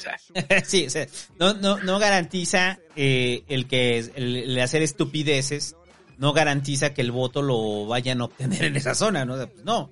O, o- o como que sea publicidad para pendejos, ¿no? Luego simplemente son ocurrencias. Pero las que sí nos parecen muy típicas del, del Estado, que nos pueden parecer tontas, no, yo creo que sí tienen una intencionalidad. O sea, eh, pues solamente, pero si le analizas con tu realidad urbana, pues es es pendeja, ¿no? Es como lo, el caso de Samuel, ¿no? O sea, Sí. o sea, Samuel sabe a qué sector pegarle y en general la gran parte del país nos parece pendejo, pues ahí va Samuel creciendo en las encuestas, ¿no? O sea, le habla a un sector, no te está hablando a ti, güey. O sea, le está hablando a un sector de la población que espera obtener el voto, o sea, que espera obtener su voto, ¿no? Y va bien. Va bien. que eso, espérate, creo que aquí no lo metiste, pero de, una vez lo podemos hablar, porque uno de los graves errores de campaña es que no se segmenta. Ah, sí. Que esto es nuevo, esto es nuevo en las campañas. Pues Eh, ya ni tan nuevo, ya tiene como sí. 12 años, ¿no? O sea, Obama lo hizo en el 2008. ¿Cuántos Ah, años tiene eso? En la política mexicana, que cuando se empezó a segmentar, fue con Peña. Ah, la política. O sea, en el 2012 es cuando Sí, se empiezan las primeras segmentaciones de a de veras, ¿no? Porque antes tenías Sí. como que la campaña, la campaña era una campaña general, ¿no? O sea, va para todos, ¿no? O sea, el mensaje. Mi- todo- misma publicidad, mismo mensaje para todos, para todos los sectores. Ajá, exacto, exacto. Entonces tenía que ser una publicidad que englobara todo, ¿no? Y con Peña, ¿se acuerdan que pasó este, que Peña salía en cada uno de los estados que parecía el canal de las estrellas cuando decía, esto es Michoacán. Y luego salía Peña en otro spot, esto es Nayarit. Esto es Jalisco. Y dice, ya cállate Peña, estás de tour, güey. Pero fue una campaña que fue hipersegmentada. Mensajes dirigidos a la gente de los estados, a la gente de los municipios, güey. Cada, cada, cada material era distinto. O sea, hubo materiales hipersegmentados de, de, de estados que sabían que estaban en riesgo y ahí se concentraron. No quiere decir que un, este es porque es un candidato presidencial del PRI, que obviamente había un chingo de dinero, pero estos ejercicios de microsegmentación ya como que ya de cajón. O sea, ¿cuáles son los grupos de segmentación por default de una campaña política? Jóvenes, amas de casa, adultos mayores, hombre trabajador, eh, hombre típico, ¿no? Padre de familia y publicidad en general, ¿no? Esos serían como para mí los los de los de cajón, ¿no? Sí, la- las mamás, ¿no? O sea, es- Eh, las mamás en todos sus ámbitos también, ¿no? Entonces, en la campaña haces una propuesta por cada uno de ellos, ¿no? O sea, la, la, publici- la publicidad tiene que ir dirigida así. Yo me acuerdo perfectamente de la campaña de Peña, dirigida a mamás, que era una señora corriendo que no llegaba del trabajo por su hijo a la escuela, ¿no? O que tenía problemas por quien se lo cuidaba, ¿no? Y después, y él dijo, vamos a meter las escuelas de tiempo completo, Ajá. ¿no? Y ese fue dirigido a ese sector, así, lo, lo aventaron para ese sector. Y lo segmentaron en redes sociales, por supuesto. Sí. Redes sociales ha permitido que la microsegmentación sea todavía, o sea, las, pero la segmentación pasa a ser segmentación a microsegmentación. Sea, la microsegmentación es, usted es joven de 20 años, del municipio tal, del estado tal, ¿no? Y con preferencias políticas de este tipo, sexuales de este otro, y que le gustan los Avengers, güey. O sea, esa segmentación que tanto se espantaban con Cambridge Analytica, que al final es los datos que nosotros otorgamos a Facebook cuando utilizamos Facebook, eh, ya están siendo seg- hipersegmentadas en Facebook. O sea, me encanta este pedo, güey, de que, no, Cambridge Analytica tomó los datos para mensajes, mensajes dirigidos. Esos datos ya estaban. Y, y eso que estaba haciendo Cambridge Analytica en este proceso electoral lo están haciendo. O sea, los partidos en general, o sea, ya saben, hay gente detrás, hay asesores detrás, que saben que la segmentación de esos, de esas audiencias es necesaria y van a dirigir el mensaje a la gente que les importa, ¿no? Punto. Sí. O sea, y ya son, Sí, es de- y son así de específicas, ¿es? Así de específicas son. Eh, si con Obama, digamos, eh, se da el primer boom no es el primero, pero no es el primer caso, pero es el primer boom, este, porque pues es 2008, estamos hablando de, en Estados Unidos sí las, las redes sociales tienen un nivel de penetración muy alto, este, y especialmente el sector que querían, ¿no? Y, pero no dejaron de, de hacer spots para la gente que veía la televisión, etcétera. Pero el que todavía el que lo perfecciona más es Trump, ¿no? En la campaña anterior. Sí. En esta no sé, en esta no sé. Pero todavía lo perfeccionó más Trump. Entonces ya es, ya vas, ya es una constante el tema de la segmentación, sí. Ya, es una constante. ¿No? En México los candidatos de a pie, los candidatos a diputados, a presidentes municipales, incluso a gobernadores, ¿lo han entendido? No. Muchos de ellos no. No entienden ese pedo. Pero aparte de, sí hay, sí, pero en este proceso electoral ya hay, ¿eh? O sea, algunos, no todos. Algunos. Eh, algunos ya traen muy claro la segmentación de, de audiencias. Una buena agencia. Sí, ¿no? y- y- porque, al- porque al final es eso, o sea, ellos no lo tienen claro, más bien es la agencia la que te... Y ahí te das cuenta también qué tan en serio se lo toman otra vez, ¿no? Un- est- ¿Estoy en el equipo correcto? A ver qué tipo de agencia de publicidad traen, Ajá. ¿no? ¿A ¿Hacia quién pusieron? ¿A una agencia o al, o al sobrino que le sabe? Ajá, el sobrino que no, es que le sabe mucho a redes sociales. Güey, nomás usa su Instagram, eso no, eso no saber las redes sociales, güey. Sí. Pero, pero yo creo que hay esfuerzos y, y hay, y si hay que reconocerle a alguien que tiene un esfuerzo bien cabrón para eso, es este Movimiento Ciudadano, ¿eh? Movimiento Ciudadano a mí me, da- me asusta, o sea, me asusta la segmentación tan, tan densa que traen de su mensaje. Ellos históricamente han sido los mejores en marketing, ¿no? Yo creo, junto con tal vez el verde. El verde. El verde también, este, hicieron muy buen marketing, pero creo que Movimiento ya lleva rato, ¿no? A ver, y sáquense de aquí asuntos ideológicos de, de que si está bien o está mal, o tendrían que desaparecer, o usted no está de acuerdo, o le cagan. No, aquí estamos hablando de en el sentido pragmático de la campaña, ¿no? Y en un sentido pragmático de la campaña, pues obviamente una segmentación va a ser que llegues a la gente que necesitas llegar. Punto.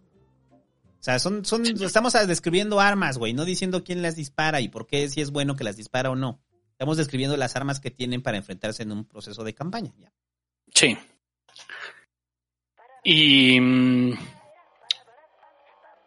y entonces, pues ahí también depende entonces eh, pues, el tipo de campaña que, que vaya a ser de acuerdo al dinero, ¿no? Obviamente entre candidato tiene más dinero, porque eh, y aquí todo es dinero, o sea, ya, hemos dicho el dinero es la leche materna de la política, pues en campañas necesita más, el niño necesita fórmula, ¿no? O sea, Pinche niño gordo que no se sacia, o sea, güey. O sea, no se va a saciar con la teta normal, necesita fórmula.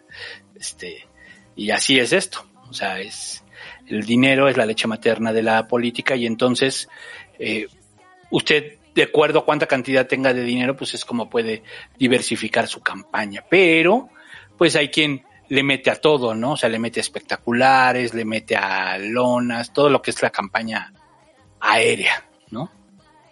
ah, que, que va pasando y ve lona y ve espectacular y ve volante, eh, o sea, ven volantes ahí tirados en el piso, en las ventanas. Ha habido estrategias muy creativas sobre eso, o sea, de hacer que la gente cuelgue las lonas en sus casas para que no se las arranquen los candidatos contrarios, porque eso pasa. O sea, eso pasa. O, que lo arranque la misma gente, ¿no? O sea, la misma gente que no quiere propaganda política. Entonces, ¿cómo resguardan la lona? Ah, pues dáselo a, esta señora que nos apoya y que la cuelga fuera de su casa, ¿no? Nadie se la va a arrancar. Sí. Y, y bueno, toda la legislación que hay de la propaganda, ¿por qué no platicaste toda la pinche legislación que hay de eso, güey? Que apenas me estaba platicando con Julio Castro Castroso, de que dice, no, no mames, estos pendejos lo mandaron sin, sin, sin el logo de reciclaje. Recuerde que hubo una, hubo varias reformas, bueno, que se establecieron nuevas reglas, entre ellas el uso de utilitarios. ¿Qué son los utilitarios? Las chingaderitas. Esos son los utilitarios. El tortille, Peña se especializó en esas pendejadas. Peña tuvo maquillaje, reglas escolares, este, de- tortillero, eh, eh, hasta El comal. el, el comal. güey. Había un comal de Peña Nieto en el cual podías hacerte tu sincronizada y cuando ya salía tu sincronizada y la volteabas, decía Enrique Peña Nieto, vota. Sí, yo, yo tengo ese comal. sí. termos, eh, el, el maquillaje, güey. O sea, a ver, amiga, si usted se maquilló con maquillaje de Peña Nieto, Porque había maquillaje Peña Nieto. Eh, No, chingaderitas, o sea, o sea, chinadas. chinadas, chinaderitas. Chinadas, sea, chinadas así que compraron a madres en un, en un, ¿qué- ¿cómo se llama? Este, Waldos. En un Waldos Mart. En un Waldos, o sea. Encendedores, destapadores. eh, cuando, o sea, artículo que estuviera de moda, güey, artículo que daban. O sea, Sí, estaban cabrones. ¿Te sí. acuerdas de esas tarjetitas? Había unas tarjetas que eran como de bolsillo, que traían navaja y... O sea, que era como una navaja, pero en forma de tarjeta. Puta, esas, Sí. esas fueron la sensación, güey, porque les podían imprimir serigrafía enfrente del, con el logo del candidato y vámonos, ¿no? O sea, camisas, playeras, todo eso, ¿no? O sea, todas esas chingaderitas son los utilitarios. Bueno, hubo una reforma que los prohíbe. O sea, ¿por qué? Porque no son reciclables. Entonces ya no puede, ya, si usted pensaba que todo se iba a hacer de su tortillero con el nombre del candidato, no se puede ya. Eh, Ya solo se puede lápices, bolsas de bambú. no, nada de eso se puede, ¿o sí? El bolsas sí, bolsas de tela sí se puede, de Bolsas de reciclables. tela, sí. Bolsas reciclables, todo lo que es que el, el argumento principal no es que esté mal dar chingaderitas, sino por un pedo ecológico. O sea, entonces los candidatos le han dado la vuelta para decir, ah, pues entonces vamos a dar bolsas ecológicas. Tenis priistas ecológicas, ecológicos, güey. No sé cómo sea eso. A veces nomás se los dan a los candidatos. Eh, pero antes sí daban tenis de tenis del candidato, o sea, sí había tenis del candidato. Eh, en el caso de las lonas, eh, es bien cabrón porque le tienen que poner el logo ahí de reciclaje, pero las lonas no se reciclan. Es, es basura, o sea, esa madre es basura, no se va a reciclar. Es, me- es mentira. Es mentira, o sea, o, sea, usted vaya ahorita en la época electoral, vaya en la calle y ve una lona del candidato porque por ley deben de tener el logo de reciclaje. Y si usted ve el logo de reciclaje, eso es una mamada, de eso no se puede reciclar. O sea, se lo Salvo que ponen. sea de yute, ¿no? Salvo que sea de yute o de... No sé, güey, o sea, me imaginé así. Pero todos los proveedores de lonas, güey, pues son lonas ahí cualquiera. Entonces le ponen el, el número 7. El número 7 quiere decir otros. O sea, entonces, ¿qué, qué cabe en ese otros, güey? Lonas, un zapato, o sea, un paraguas, güey. O sea, cualquier cosa que... Ah, los paraguas Peña Nieto también fueron la sensación, ¿no te acuerdas? Sí, O también. sea, los paraguas Peña Nieto también. Andrés Manuel montó un museo, bueno, Morena, después de que pierden la elección del 2012, montaron este museo de la corrupción, donde exhibieron toda esa porquería, güey. O sea, exhibieron todo lo que dieron. O sea, motores de diésel también con el logo de, de- del PRI.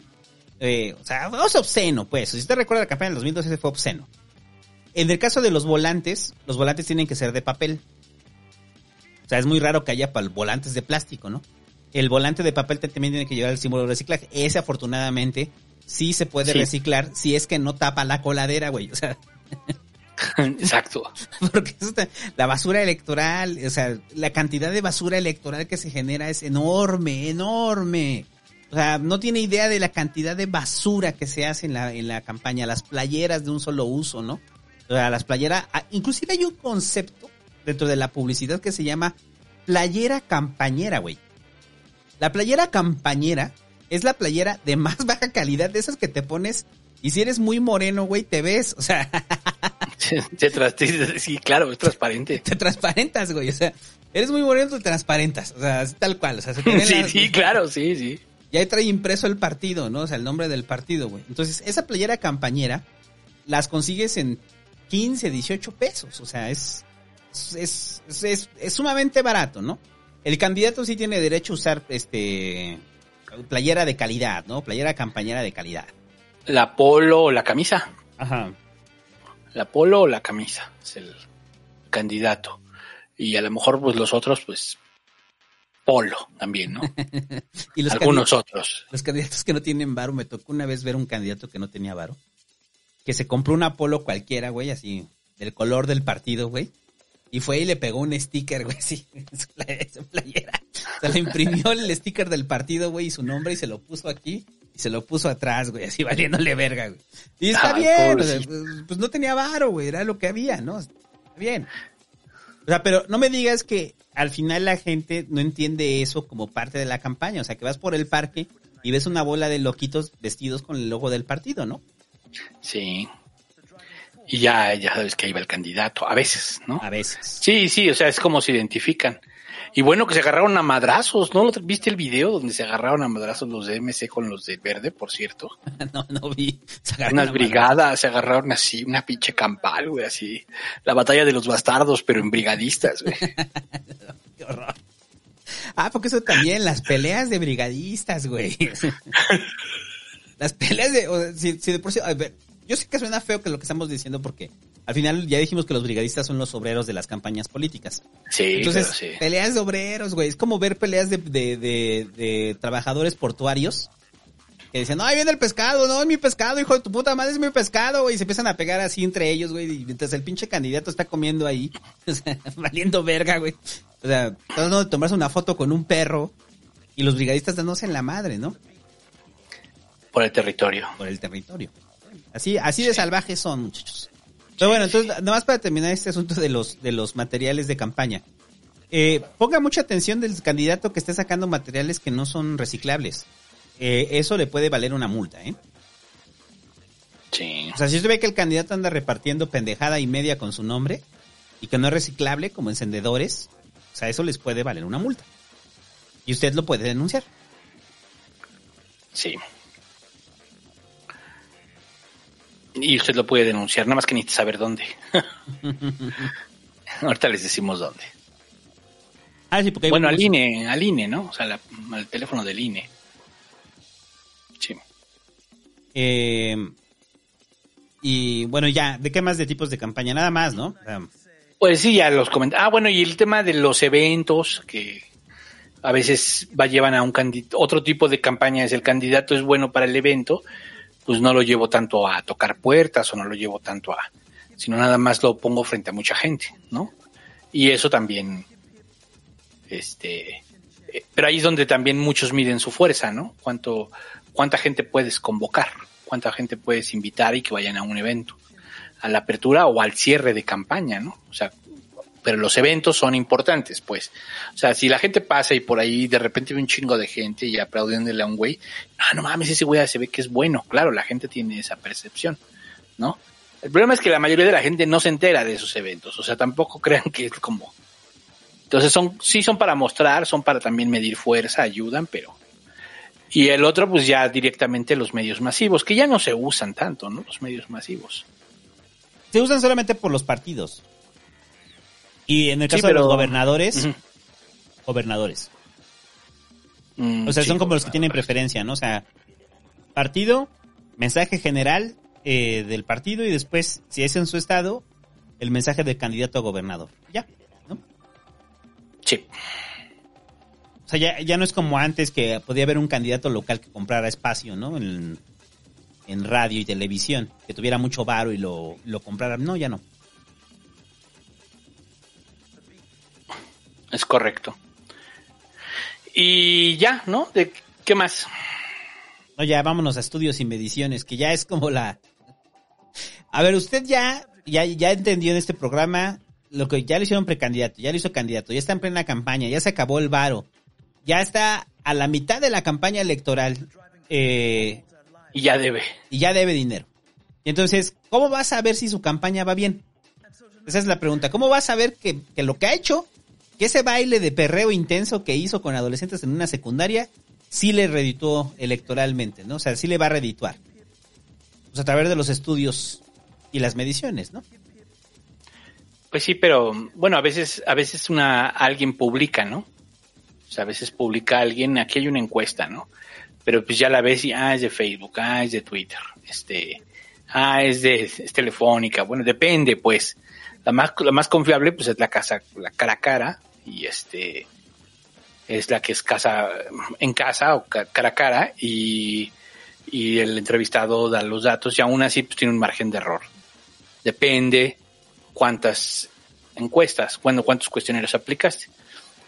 Mucha gente dice, ay, ¿cómo pueden saber las encuestas solo con mil si somos 100 millones? ¿No? Pues son matemáticas, o sea, sí, y tiene un margen de error, y si está bien de hecho el cuestionario y se aplica bien y, y se sigue bien la metodología, tiene un margen de error que es más o menos de más menos tres. Pero los candidatos, pues a veces no tienen lana y entonces hacen campañas, pues en- hacen encuesta en Facebook, en su página. Ah, y güey, y cuando son candidatos este repudiados, sale en su encuesta que Salió mal. salen mal en su propia encuesta, güey, y la terminan borrando, güey. Claro, eso sí también lo he visto, lo he visto. Porque aparte es fácil, o sea, si un candidato, o sea, si usted es candidato no haga eso, o sea, porque si pone una encuesta de el día de hoy si fuera la elección por quién votaría y usted está confiando de que la gente que lo sigue lo pues va a votar por usted en su cuenta de Facebook, no considera que el candidato probable, el candidato contrario probablemente la vea y mande a su banda a votarle ahí, ¿no? O sea, pues sí, güey. De hecho, lo hacen mucho las estructuras, ¿no? O sea, cuando ponen una encuesta, por ejemplo, antes las televisoras, ¿no? Que ponían una encuesta ahí. ¿Usted cree que el gobierno de Peña Nieto, quién te gusta? De Calderón. ¿Usted cree que el gobierno de Calderón lo está haciendo bien o lo está haciendo mal? Y entonces ya empezaban con que este se conectaban entre todos y vayan a decir que está mal, ¿no? Y los panistas vayan a decir que está bien.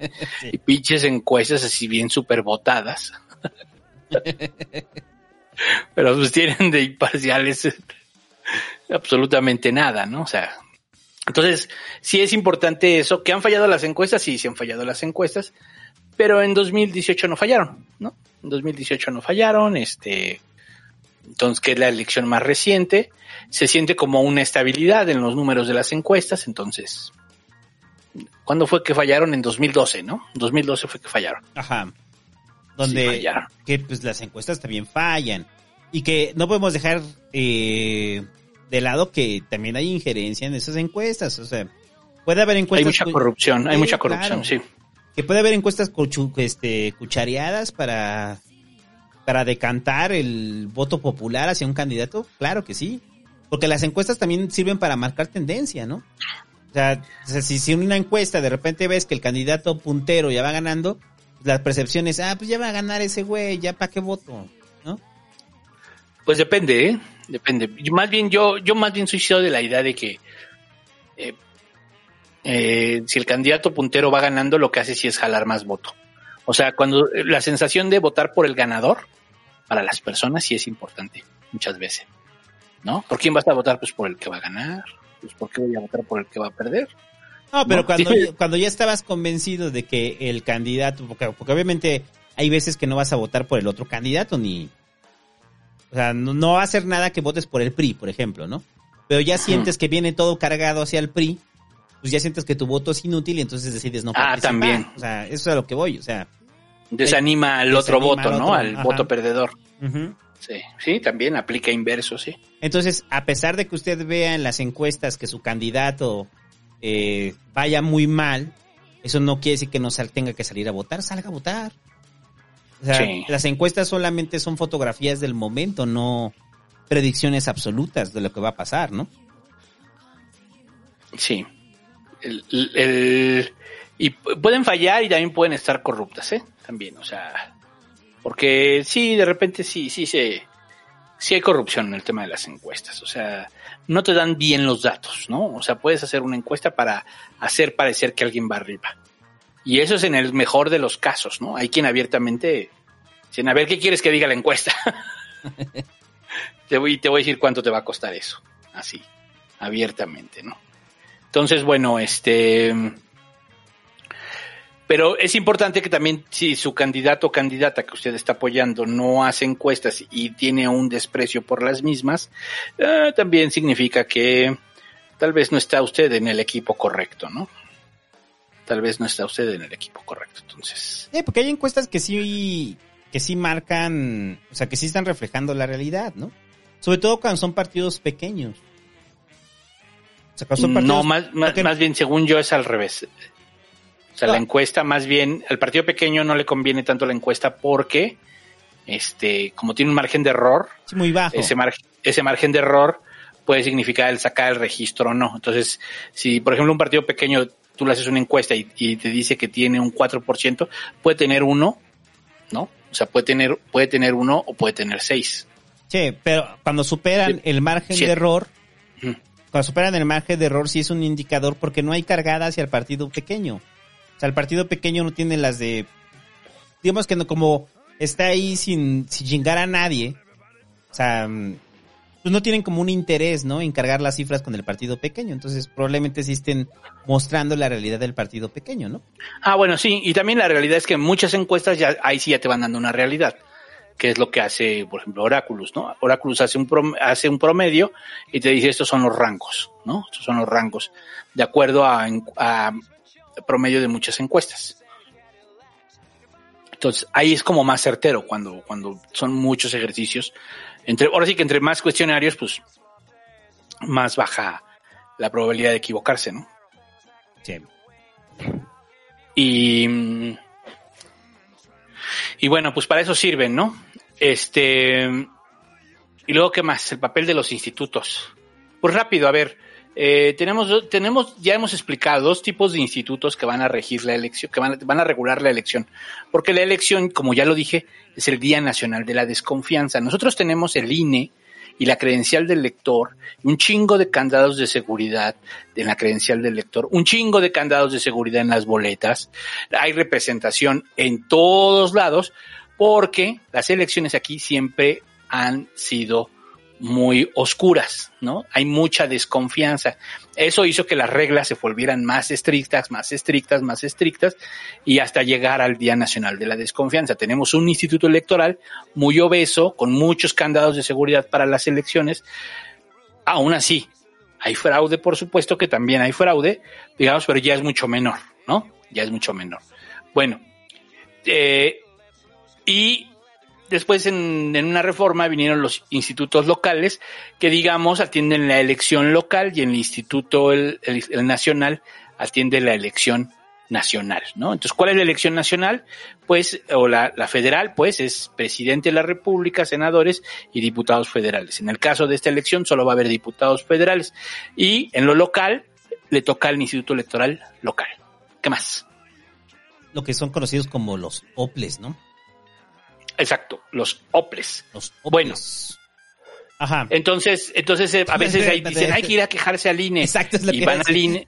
No, Sí, o sea que hay un desmadre a nivel local, o sea, un, un problema a nivel municipal y van al INE, ¿no? O sea, Ajá, o sea, eso, eso es un error común de amateur, este, hacer eso, ¿no? Lo, lo normal es ir a lo, a lo local, salvo que sean temas de fiscalización, fiscalización sí lo ve el INE, de todos, el- los OPLES, ¿no? Pero todo lo demás, pues lo tienes que ver con quién te toca.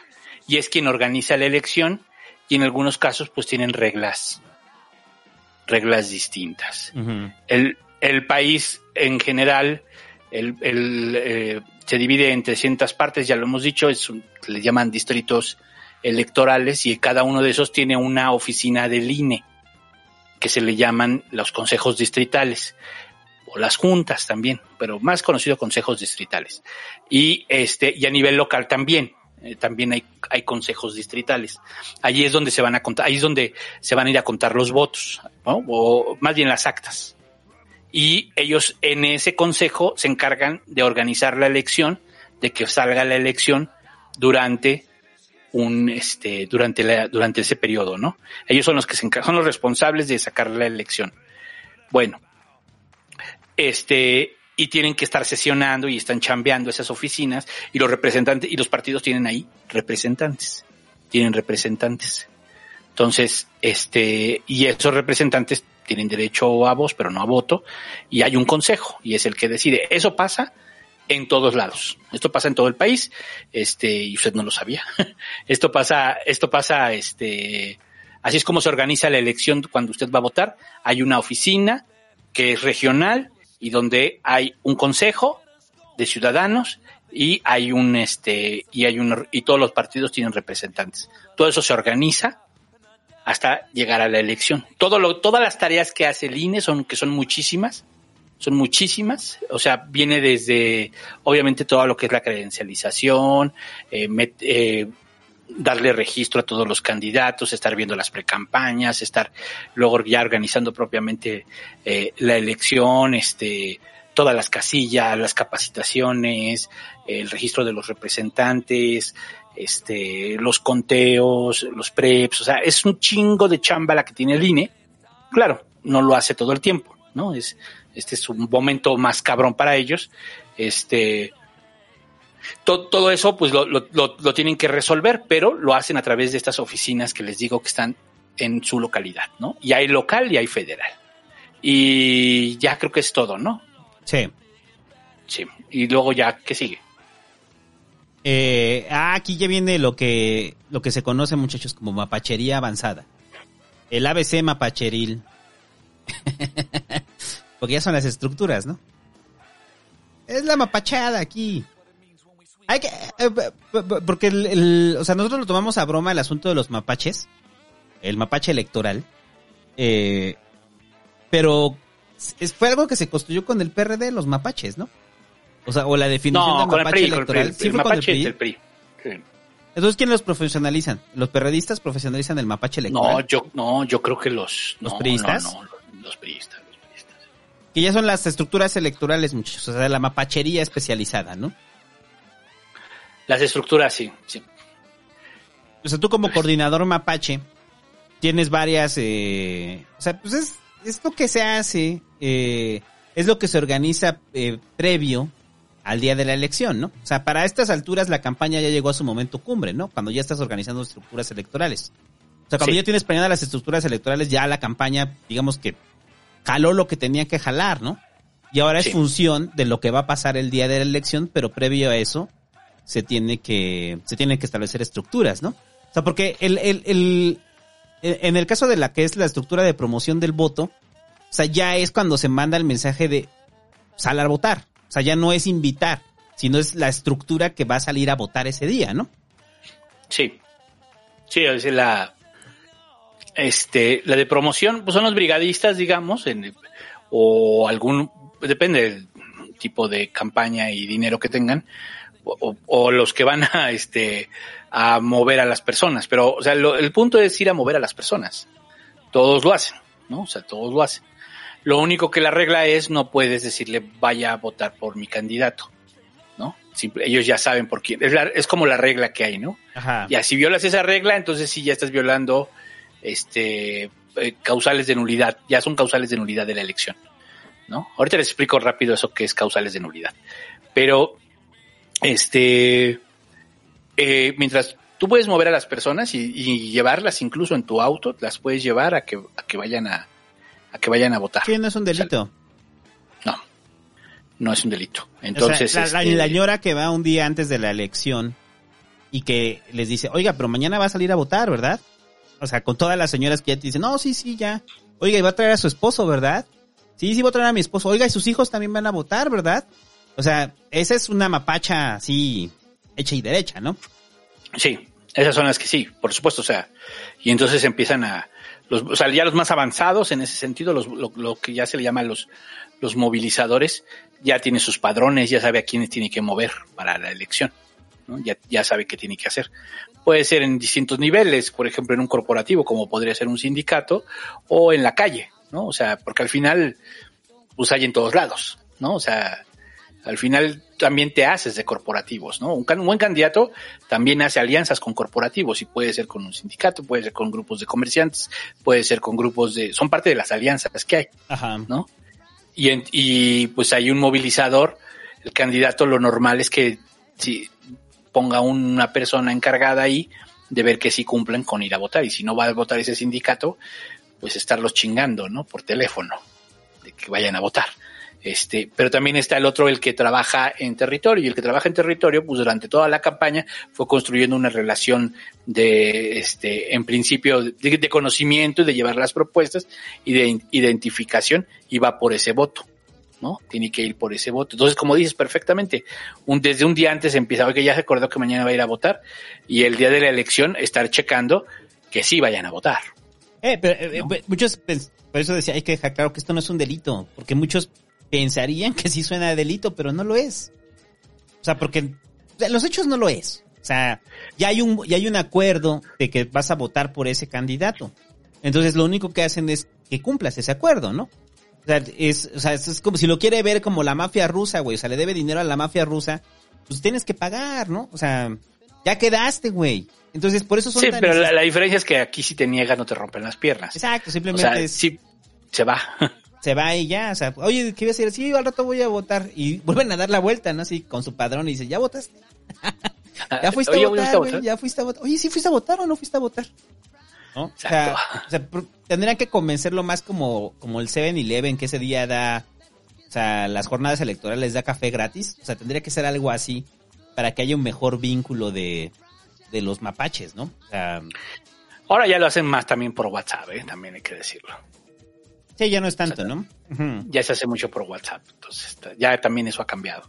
O sea, antes era como ir directa, eh, o sea, personalmente, ¿no? Porque además muchos de los brigadistas, pues ya son viejos lobos, o sea, no solo están trabajando en la campaña, sino trabajan de forma regular en la zona, ¿no? Son, se encargan de la gestión, se encargan de, de muchas cosas, son líderes, pues, en su territorio.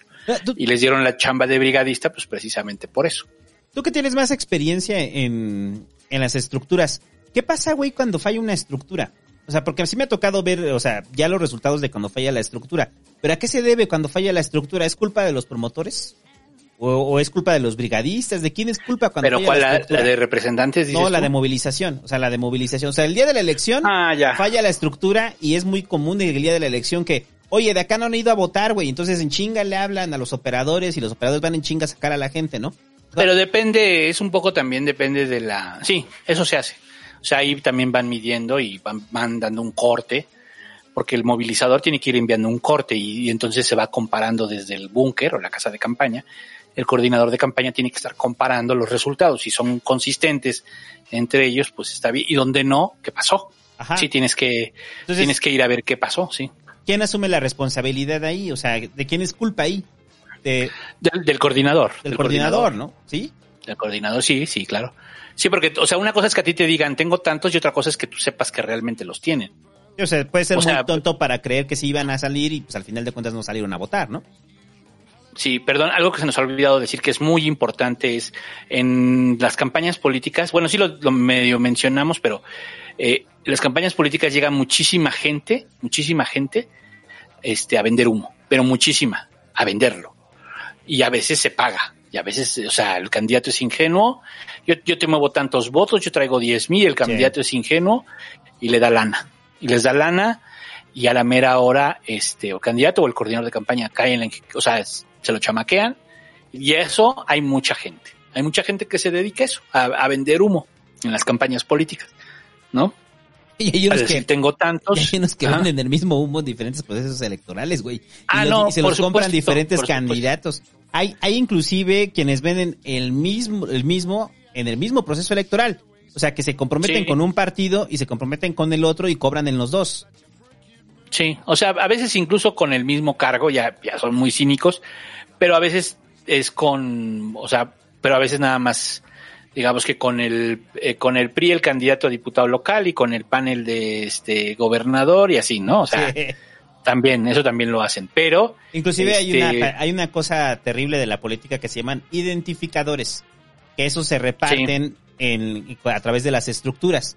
El identificador es sobre todo cuando viene todo el voto, viene confuso, ¿no? O sea, por gobernador vas a votar por Morena, por diputado local por el PRI, por diputado federal eh, por Morena, pero el Morena verde, y por gobernador eh, el PRI, ¿no? O sea, entonces la gente no sabe eh, cómo me dijo, entonces lo que hacen es imprimir tarjetitas y en esas tarjetitas la gente ya llega a la urna y cuando llega a la urna, a ver, ¿qué me dijo gobernador? Ah, sí, gobernador.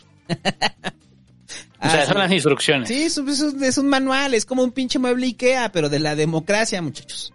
Sí. O sea, porque la gente, pues al final, pues sí, o sea, está ahí porque el líder les ordenó votar, pero no saben cómo votar, ¿no? Pero el voto, ese es algo, bueno, ahorita hablamos de eso, pero, o, o tal vez destacar, ¿no? O sea, el voto es libre y secreto. O sea, al final el voto, oye, que la foto y la chingada, no importa, o sea, tú puedes tachar, todo el mundo lo sabe esto. Tú tachas PRI y luego, y luego tomas la foto y luego le pones, no, este no, y este sí, y pones abajo el que sí, y tu voto va a ser para ese sí. Sí. Tú puedes poner tu voluntad en, la, en la boleta, y es la que va a contar. Entonces, o sea, sí hay muchas formas de engañar el, la- el voto, el tema del celular, ¿no?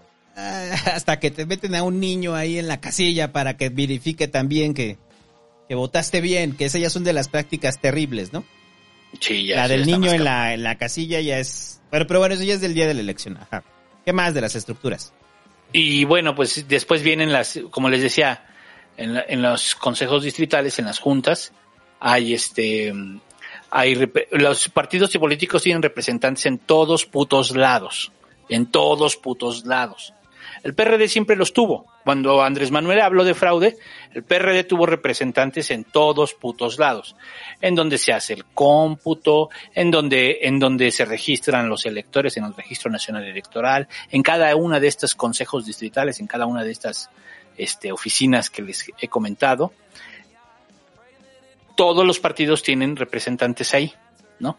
Y entonces, pues es parte importante de la estructura que, que él es el que registra lo que se le conoce como la estructura electoral este, de defensa del voto, ¿no? Que son los representantes de casilla y los representantes generales. Los representantes de casilla, pues eh, como su nombre lo indica, eh, son los que van a estar en, en, en la casilla el día de la elección, ahí le dan su pin de, del PAN, ¿no? De- así usted viene orgulloso. Oye, ¿no quieres ser representante del PAN? Sí. Te dan tu pin, temprano llega tu desayuno. Bueno, ahorita, ¿no? Y, este- de lo que los quedan los mejores desayunos. Ahí y les dan café, les dan café así chido y pan, ¿no? Este, esos son los representantes en las casillas, pero esos tienen, digamos, un coordinador que es el representante general. Entonces, el representante general es por cada 10 casillas uno y el representante de casillas por una casilla, pero hay muchísimas casillas. O sea, es que la cosa es que el, hasta el cargo más chiquito que podría ser ser presidente municipal tiene un chingo de casillas. O sea, siempre va a tener un chingo de casillas y necesita tener representantes en todas esas casillas. A esa, estru- esa estructura de representantes de casilla, los partidos igual volvemos a la misma regla. Los que tienen más dinero cubren mejor, tienen protegidas todas sus casillas. Los partidos que tienen menos dinero, los candidatos que no tienen dinero, no cubren ni madres. Ajá. Cubren como cuatro o cinco y terminan cubriendo con puros representantes generales. Es un caos. ¿Por qué es importante un representante de casilla para los partidos? Porque al final, ya en el cansancio, en el conteo, pensando bien, ¿eh? en el cansancio, en el conteo, sí puede ser que te burlen algunos votos. ¿no? De hecho, eso es lo que le pasó al PES. Es que eso es lo que le pasó al PES, ¿no? Este, o sea, y entonces, el, el, los representantes se vuelven muy importantes. El partido entre, y también es otra forma de medir si, este, si estoy en el equipo correcto, haciendo política con el candidato correcto, qué porcentaje cubre de representantes de casilla. ¿no? Algunos cubren el 100%. Si tu, si tu candidato es Power, digamos, viene de ser diputado y va a volver a ser diputado, pues tiene que cubrir el 100%, ¿no? Se entiende. Pero si, por ejemplo, lo ves que eh, pues ya, ya se endrogó, ¿no? Y ya le están hablando los de Coppel y los de este, ¿cómo se llama? HSBC y etcétera. Ya le están hablando por teléfono todos esos. Y luego encima de todo ves que los RCs pues lleva, bueno, los representantes de casilla lleva 10, pues ya valió madre, güey, o sea, no pinta nada bien esa, ese, ese escenario, ¿no? Entonces, esa es la estructura electoral y es muy cara, porque, porque además ya muchas personas saben que por eso les pagan. Y entonces te puede costar entre 500 pesos el día, 600 mil pesos. El PRI paga como de a mil pesos por día. Este, ahí está, si usted no tiene chamba, el día, vaya, vaya al PRI, dígale que le den chamba como representante de casilla. Les pagan bien. Este, Que no es ilegal, ¿eh? O sea, no es un No. delito. O sea, es completamente normal que usted le paguen por ser representante de casilla. De hecho son parte de los gastos de campaña. Este, y bueno, pues ya. Eso es to- eso, todo eso, todo esto que acabamos de contar, está resumido, digamos, en lo que son más o menos dos meses de campaña, que ahora ya son dos meses, antes eran de cuatro o cinco meses las campañas, ¿no? Ajá. Ahora, ahora son intensas nada más, pero, pero, cortas. duran poco. Ajá. Intensas pero cortas, a diferencia de las pinches campañas de cuatro meses, cabrón. Ajá. Infierno. campañotas, sí. no, no más. Infierno también para el electorado, ¿eh? O sea, para el electorado que ya está hasta la verga de las campañas. O sea, que se cansa en general la gente de las campañas. Los partidos reciben un presupuesto extra en las campañas políticas, los partidos políticos. Pero ese presupuesto antes era de un año.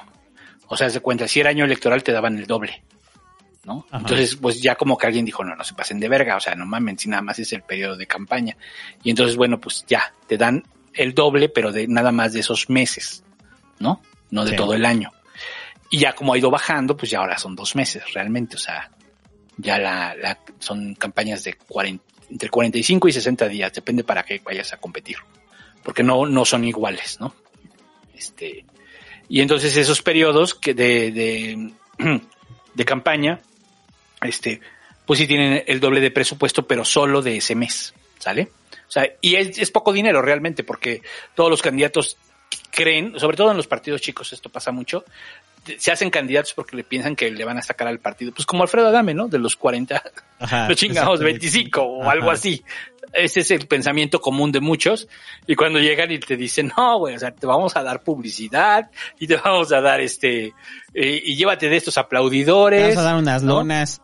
Y este, ah, ahí hay un chingo de playeras, llévate, llévate para todo, todos tus compañeros, llévate de ahí playeras. Y eso es lo que te dan los partidos. O sea, los partidos no te dan dinero, ¿eh?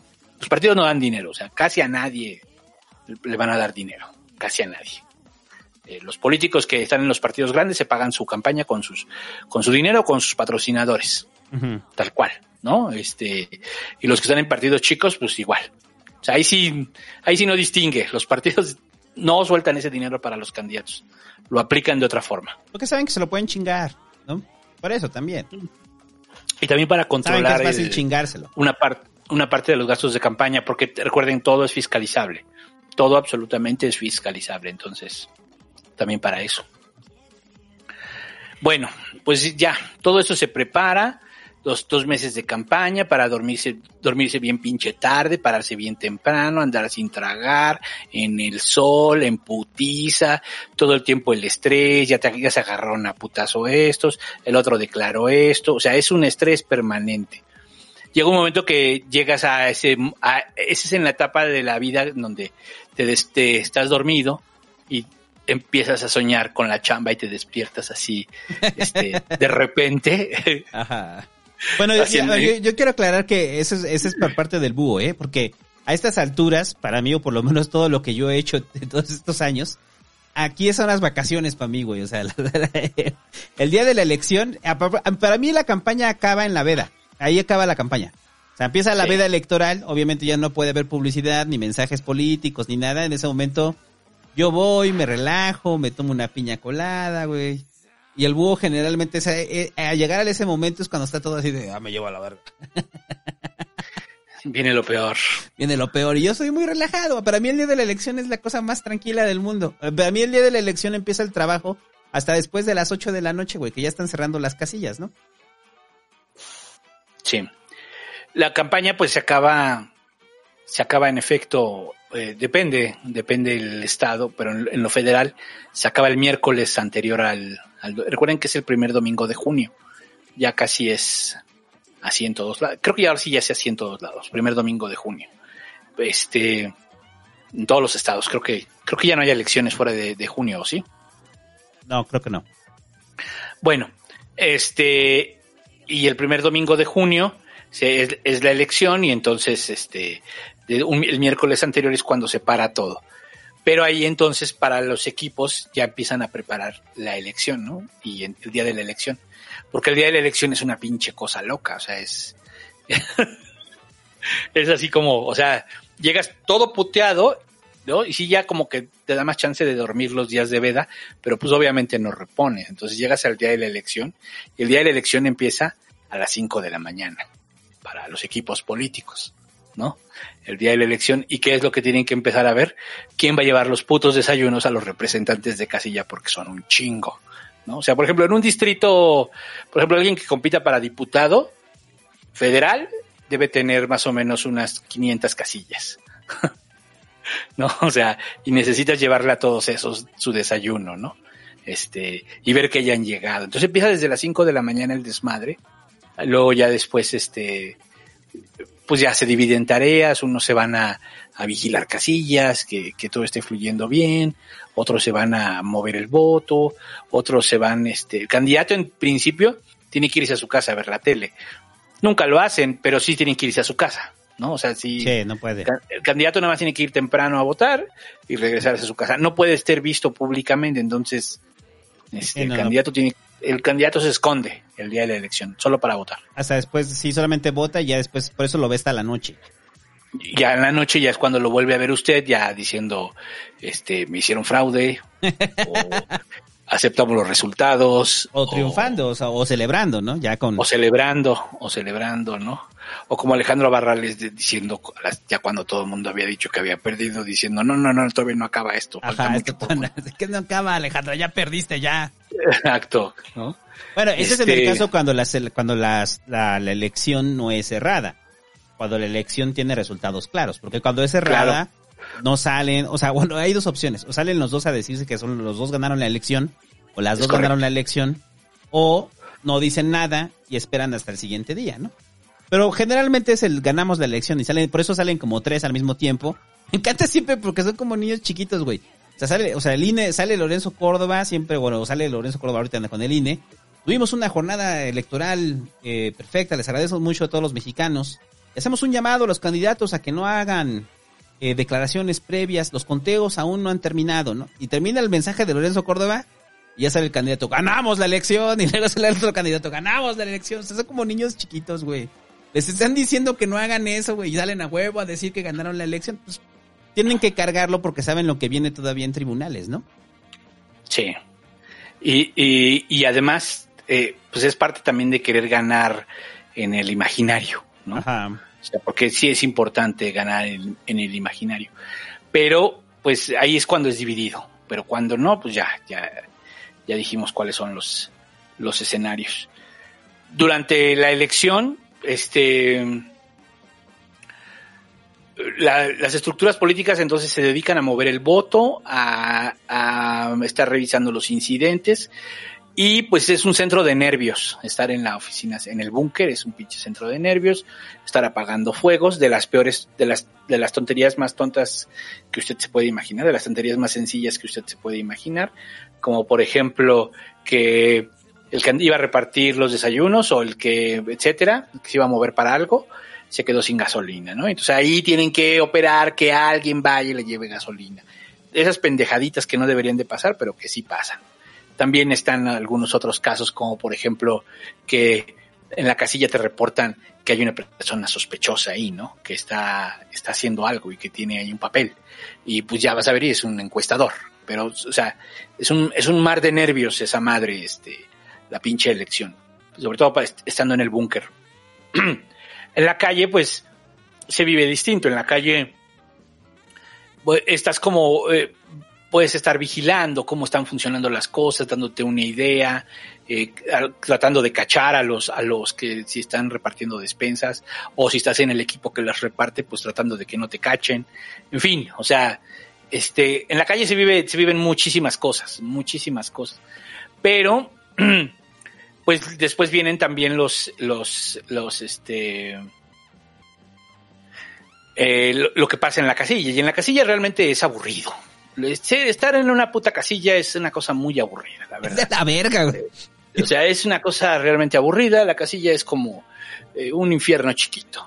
Estás con Pero que todos, yo invito, pero yo invito a que todos lo vivan, que todos vivan ese, porque es interesante la capacitación que les va a dar el INE y entender cómo funciona el proceso, pues les va a ayudar también a, a- a entender cuando alguien dice que hay fraude, no hay fraude, ¿no? O sea, esas cosas ayudan. Incluso también se me pasó decir, perdón, eh, en los consejos distritales sesionan. Si usted quiere, puede, y las audiencias son públicas. Si usted quiere, puede ir y ahí puede estar viendo cómo funciona, cómo, cómo se organiza la elección. Incluso, ahorita vamos a hablar del día del, de- en el momento de los, conte- de los conteos, de los cómputos, ¿no? Este, y bueno, pues eh, en las casillas es totalmente aburrido, empieza a las 7 de la mañana la chamba y termina como a las 9, 9 y media, 10, depende, ¿no? Hay unos que cuentan bien mal, hay otros que cuentan rápido, también depende qué tantas ganas tienen de, de largarse de ahí, luego de repente no falta el representante que se pone al pedo por un puto puntito que dice esto, esta es la intención del voto, o que se salió de la rayita, o la mamá de El- o el presidente de Casilla, que es un inepto, güey. O sea, ese, ay. el presidente de Casilla que es un inepto, o luego que están grillados entre ellos, ¿no? To- Todo el día estuvieron teniendo diferencias el presidente y el secretario, y llega un momento que pues ya, ¿no? Te vuelves loco, güey, ya. Sea, al final como representante de Casilla lo único que estás esperando que termine. O sea, estás así de ya, por favor, ya que acabe. Sí. O sea, cuando te toca una, una mala composición de, de casilla, ¿no? Porque cuando es una casilla muy pro, o sea, a las 8 de la noche ya que acabaron todo, ya están formando todo, güey. Llegan a las ocho y Ya. media, se entrega el paquete, güey. Te pagan y ya se acabó. Bueno, cuando eres representante de partido, ¿no? No, y también a los funcionarios les pagan. A los funcionarios de casilla también les pagan. Este. Y pues ya, ese, ese es más. Bueno, en la casilla, pues ya, ya saben, la votación empieza a las 8, termina a las 6 de la tarde. Si hay alguien formado hasta, digamos, hasta los que estén formados a las 6 de la tarde, este, empieza el conteo y ya. Y lo, lo vacían en dos actas. Y se van a la junta distrital y allí entregan el paquete electoral y las actas. ¿No? Y entonces empieza otra máquina, o sea, es que son varios momentos de, de- es que esa jornada empieza, decía yo, a las 5 para los que se dedican a la política. Empieza a las 5 de la mañana y termina a las, este, como a las 4 de la mañana, más o menos, 5 de la mañana, o sea, este, es cuando, más o menos son 24 horas continuas, ¿no? Por así Ajá. decirlo. Son 24, pero hay excepciones porque están los que están en las juntas, los que están en las juntas distritales, digamos que tienen como momentos muy relax durante el día, pero en la noche empieza la putiza, porque empieza el PREP, que es el programa de resultados preliminares. Voy a hablar solo del caso federal. En lo local hay reglas distintas. Y es, llega el acta, la cuentan, pa, pa, pa, pa, pa, este, y, y, y lo va cantando el presidente y todo el mundo va anotando cuáles son los resultados. Eso es el PREP. Pero de repente la mala capacitación o lo que quieran, eh, no están legibles los números, este, eh, no, no, no metieron las actas en el paquete electoral y solo ingresaron el paquete electoral, por lo que quieran, pues hay actas que no llegan, ¿no? Entonces se asume está dentro del paquete, o hay actas que no están legibles. Entonces, ahí es otro, ahí hay que volver a contar esos votos. Entonces, sí se cuentan en las casillas los votos, y en una, digamos, como ya la, la intención de eso es contarlo en las casillas lo más que se pueda y lo menos que se pueda en las juntas distritales. No sé si se me está yendo algo. Mm. Bueno, cuando se hacen, eh, cuando se hacen los cómputos, bueno, eh, cuando se hace este, esto pasa en la noche del, eh, la, la noche del domingo y la madrugada del lunes, es todo esto que estoy contando, pero el resultado no es oficial. ¿No? El resultado no es oficial. Se van hasta el miércoles siguiente, cuando entonces sí ya van revisando acta por acta, ahora sí, ¿no? Y este, y los paquetes que haya que abrir se abren y se cuentan los votos ahí en la junta distrital. Bueno. Pero mientras tanto, los primeros resultados ya fueron publicados, el programa de resultados preliminares, el PREP. Pero antes de eso, que se me pasó decirles que es importante, hay una madre que se llaman los conteos rápidos.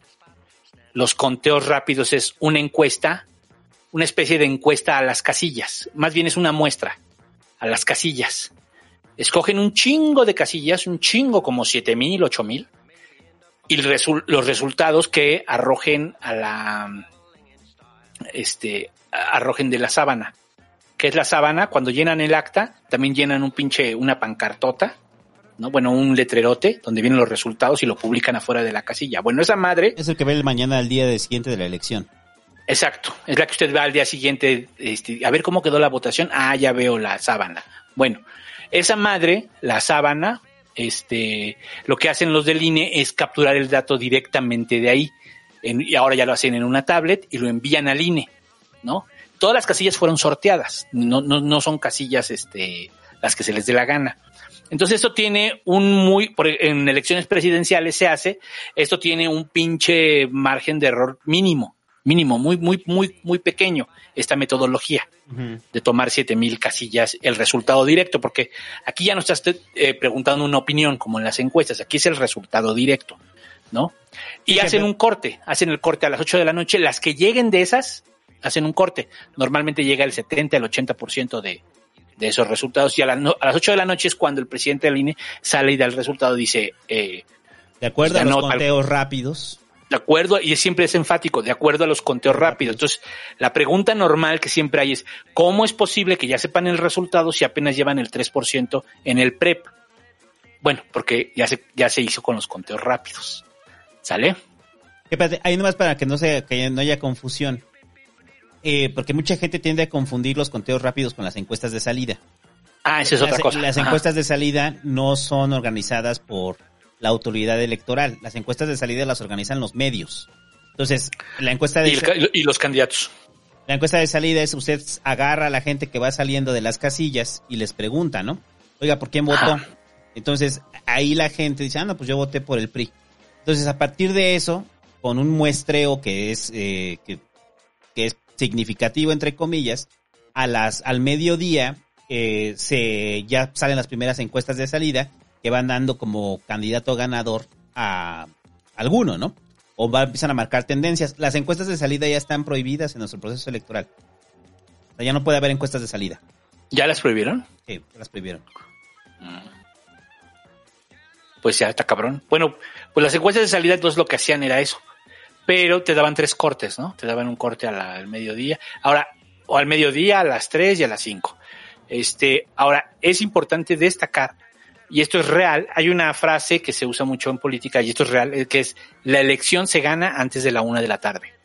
Lo que tú no alcanzaste a mover, a movilizar, la gente que no lo, no lo, no alcanzaste a- a- a llevar a votar, este, por distintos medios, ¿no? Desde una llamada o desde días antes. Lo que no moviste antes de la una de la tarde, ahí está el 80%.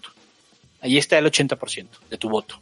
Lo que moviste a la una de la tarde. El otro 20 puede, puede salir todavía de, de lo que llegue después de la una de la tarde, pero ya es muy difícil. ¿no? Por eso la encuesta de salida casi, casi la primera ya casi te está dando el resultado. El, el corte, el corte que hacen a las 12 o a la una. A la una lo hacen, ¿no? El corte. Sí. Este, y ahí, pues a lo mejor incluso si ves que va cerrado, pues sí puedes ya echar la casa por la ventana, ¿no? Dice, vete a comprar votos, vete a comprar votos, ¿no? O sea, te avientan el dinero en la cara y no sabes qué hacer, ¿no? Dices, ay, Sí. exacto, ¿no? A ver, nada más para aclarar, lo de las encuestas de salida se prohíben durante toda la jornada electoral. O sea, se pueden soltar, pero ya se sueltan hasta las 8 de la noche, ya que acabó la Ah, jornada. no, no, pero no A se prohíbe la encuesta, lo que se prohíbe es dar el resultado. Dar el resultado. Sí, no, sí, ah, sí, pero eso sí, sí ya lleva rato así prohibido, eso sí ya. Pero, este, creo que desde siempre ha estado prohibido eso, pero lo que sí, pues te las filtran, o sea, por- o sea, o sea, el candidato las manda a hacer Pero, pero los medios le- no pueden. Y los medios no pueden, los pero no empiezan a rolar por Ajá. WhatsApp, ¿no? Sí. Entonces, porque siempre nos ha pasado, pues, te empiezan a llegar las encuestas de salida por WhatsApp, ¿no? Este, y luego, em, pues ya, les decía yo, el miércoles siguiente, en el caso federal, en los locales es distinto, en algunos casos es igual, en algunos casos tiene su propia lógica. Por ejemplo, en la Ciudad de México, el, no hay PREP, es cómputo directo. Entonces, en la Ciudad de México, ser representante en un consejo distrital es una pinche putiza de adebis. O sea, es, entras a las 7 de la mañana y sales como a las 4 o 5 de la tarde del lunes. O sea, por eso también el representante en los consejos distritales tienen suplentes, ¿no? Ajá. También es representar. Todos los representantes también tienen suplente. O sea, por eso el rollo de la representación de los partidos es muy cabrona, es muy cabrona. O sea, está- están en todos los momentos, en todos los, en todos los espacios. Donde esté el INE, allí estarán, ¿no? Los representantes de los partidos. Bueno, pero en, el caso federal, eh, se, se ven el miércoles siguiente a las 8 de la mañana. Ahora ya se ha habilitado, cont- si ven que el número de votos de casillas que hay que abrir, ya se habilita abrir conteos múltiples ahí mismo en el Consejo Distrital, porque antes era todo en una misma mesa. Afortunadamente ha cambiado eso, lo cual lo hace ya más rápido. Y ahí es donde pues se pueden abrir paquetes electorales. ¿Por qué razones? No se pueden abrir todos los paquetes electorales, se tienen que abrir porque no esté el acta, porque este, porque haya errores aritméticos en, el acta, eh, y no recuerdo cuál es el otro criterio. Ah, sí. Y hay un criterio que sí abre todos los paquetes, que es, ahí les va, que la diferencia entre el primero y el segundo lugar sea de menos de 1%. O que el número de votos nulos sea mayor, este, sea mayor que el segundo lugar, ¿no? Una cosa así. No, no me acuerdo cómo estaba el de votos nulos. No, creo que también es que sea mayor a 1%, si el número de votos nulos es mayor a 1%. Entonces, eso hace que sí se abran todos los paquetes, ¿no? Y eso hace que es una madriza, es una madriza, ¿no? Este, ¿qué es lo que pedía Andrés Manuel en la elección de 2006? Abrir todos los paquetes. Eso es ilegal. Es que ese es el tema. Eso es ilegal. ¿Podrían haberlo reformado? ¿Podría haber habido voluntad política y, y hacer una reforma express para poderlo hacer? Sí. Sí, lo podían haber hecho. No hubo voluntad política de el PAN, ¿no? O sea, entonces, pero no puedes abrir todos los paquetes porque sí, incluso lo de lo de la diferencia entre el primero y el segundo se abre todo y lo de los votos nulos nace a partir de la elección de 2006, es de las reformas que cambian y este porque porque obviamente Andrés Manuel perdió por menos de un 1%, pero en ese entonces no estaba esa regla, ¿no? Este, y ya, acaba el conteo y ya, pues ya te das cuenta quién ganó y la chinga, bueno, a veces, ¿no? Pocas veces es cerrado realmente. Y ya te das cuenta quién ganó y, ya le llamas a tu candidato, oye, ya vente, ya, ya ganaste, ¿no? ¿Y a qué hora me van a entregar mi acta? Ya, a las 5, y ya. Llega el candidato y ya le dan su acta y ya va, y hacen fiesta y van, todos aplauden, algunos hacen barbacoa y la chingada. Ya es su constancia de mayoría. La constancia de mayoría. Ya se las dan al candidato. Y ya. Ah, pero ¿qué crees que hubo impugnación? Pues ya es otro desmadre, porque de ahí pues se va al. ¿Qué crees que ganaste, pero probablemente no ganaste? Ya crees que ganaste, pero estás impugnado. ¿Por qué? Porque mm, tus pinches lonas no tenían el logo de reciclar. Porque por dejarle la lona a tu, pues a tu sobrino. Exacto, ¿no? Este. No, ese es en los menos. La otra es cuando vienen ya las causantes de cuando se exceden los gastos de campaña, ¿no? Ah, bueno, perdón, me faltó las causales de nulidad. ¿Qué son las causales de nulidad? Son el acuerdo por el que son las formas que hay para tirar una casilla o una elección. Las causales de nulidad. Básicamente es que el voto no sea libre y secreto. Esa es una, esa es una causal de nulidad. Otra es que haya alguien haciendo promoción política. Esa es una causal de nulidad. Otra es este um, este, que haya personas votando sin credencial de elector, esa es una causal de nulidad. Otra es que la persona no aparezca en la lista nominal, es causa, o sea, es causa que se anule. Y depende, por ejemplo, si es en una casilla, pues se anula el resultado de esa casilla. Entonces, lo que hacen los abogados, los abogados empiezan a buscar causales de nulidad casilla por casilla y empiezan a eliminarle casillas al rival en, en los tribunales. Cuando dicen vamos a tumbar casillas. vamos a tumbar. Y es un juego, es un juego, o sea, el, el abogado no, salvo que se repita mucho. Y entonces, ¿sabes qué? Dejaron votar sin credencial de elector en muchos, en muchas, en muchas casillas pasó. Entonces sí, ya, es causal de nulidad de toda la elección. ¿No? Esas son las cau- o sea, existe, y una de ellas también es, pues, el tema de la, de la fiscalización. Si tú fallas en fiscalización, es causal de nulidad. Antes no lo era. Esta también se reformó. ¿No? O de pasarte de topes de campaña también. Antes no era causal de nulidad, ahora ya es causal de nulidad. Te pasas de tu presupuesto de campaña, bye bye. No, no tienes derecho a ganar, ¿no? Entonces, por eso ahora también los de fiscal, los de fiscalización en los equipos políticos ya se volvieron pues muy importantes, porque eh, son los que eh, tienen que sacarlo. Pero pues hay lugares, equipos políticos que les vale madre y ponen a cualquier güey. Bueno, ya, tribunales, el tribunal, eh, hay varios niveles de tribunales, digamos, y hasta que termina a veces en el tribunal superior, a veces llega hasta el tribunal superior, y ya, el tribunal superior tiene la última y la única palabra. Si él dice este ganó, este ganó, este no ganó, este no ganó, a la chingada. Yep, Y es cuando se pueden dar, eh, que pueden ordenar inclusive que se reponga la elección, ¿no? no, no quiere decir que, por, que den por default al otro candidato, ¿no? Pueden ordenar que se reponga el proceso electoral. Que haya pasado. Es correcto. Que pasó hace dos años con las gobernaturas, ¿no? ¿Cuál fue la que la gobernatura? ¿La de Colima? La que tumbó el tribunal, ¿no? Que tuvo que repetirse la elección. Sí fue Colima. Se tuvo que repetir la Se elección. tuvo que Sí, sí repetir la elección. Pero tiene que haber causantes eh, reales de nulidad, ¿no? En este caso fue los gastos de campaña. Mira, ahí siempre hablan cuando, cuando hablan de la compra de voto el día de la elección. eh, pues los candidatos no son tontos, saben que eso es causante de nulidad, ¿no?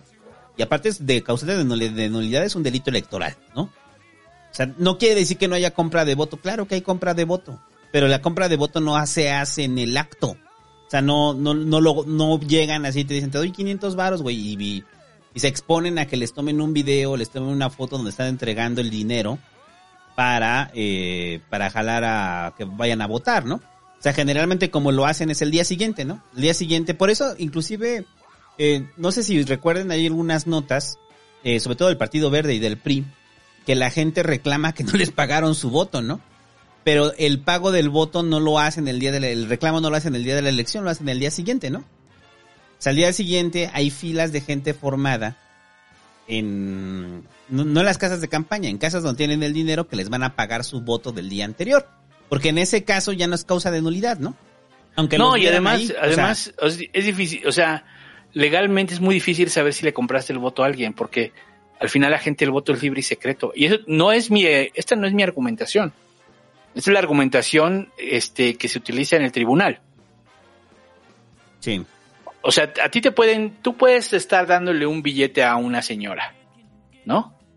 Y ya la señora entra a la casilla y la chingada. Y luego pasa otra señora y le das otro billete. Y te, te pueden tomar en video, así, tal cual. Y te ubican que eres de la campaña. Y te ubican bien porque eres de la campaña del candidato X.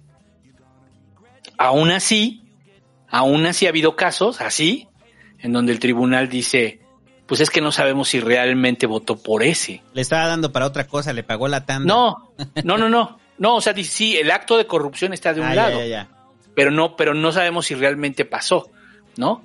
O sea, ha habido veces que han utilizado ese criterio, ¿no? Entonces, Pero, pero es poco, es poco común que hagan eso.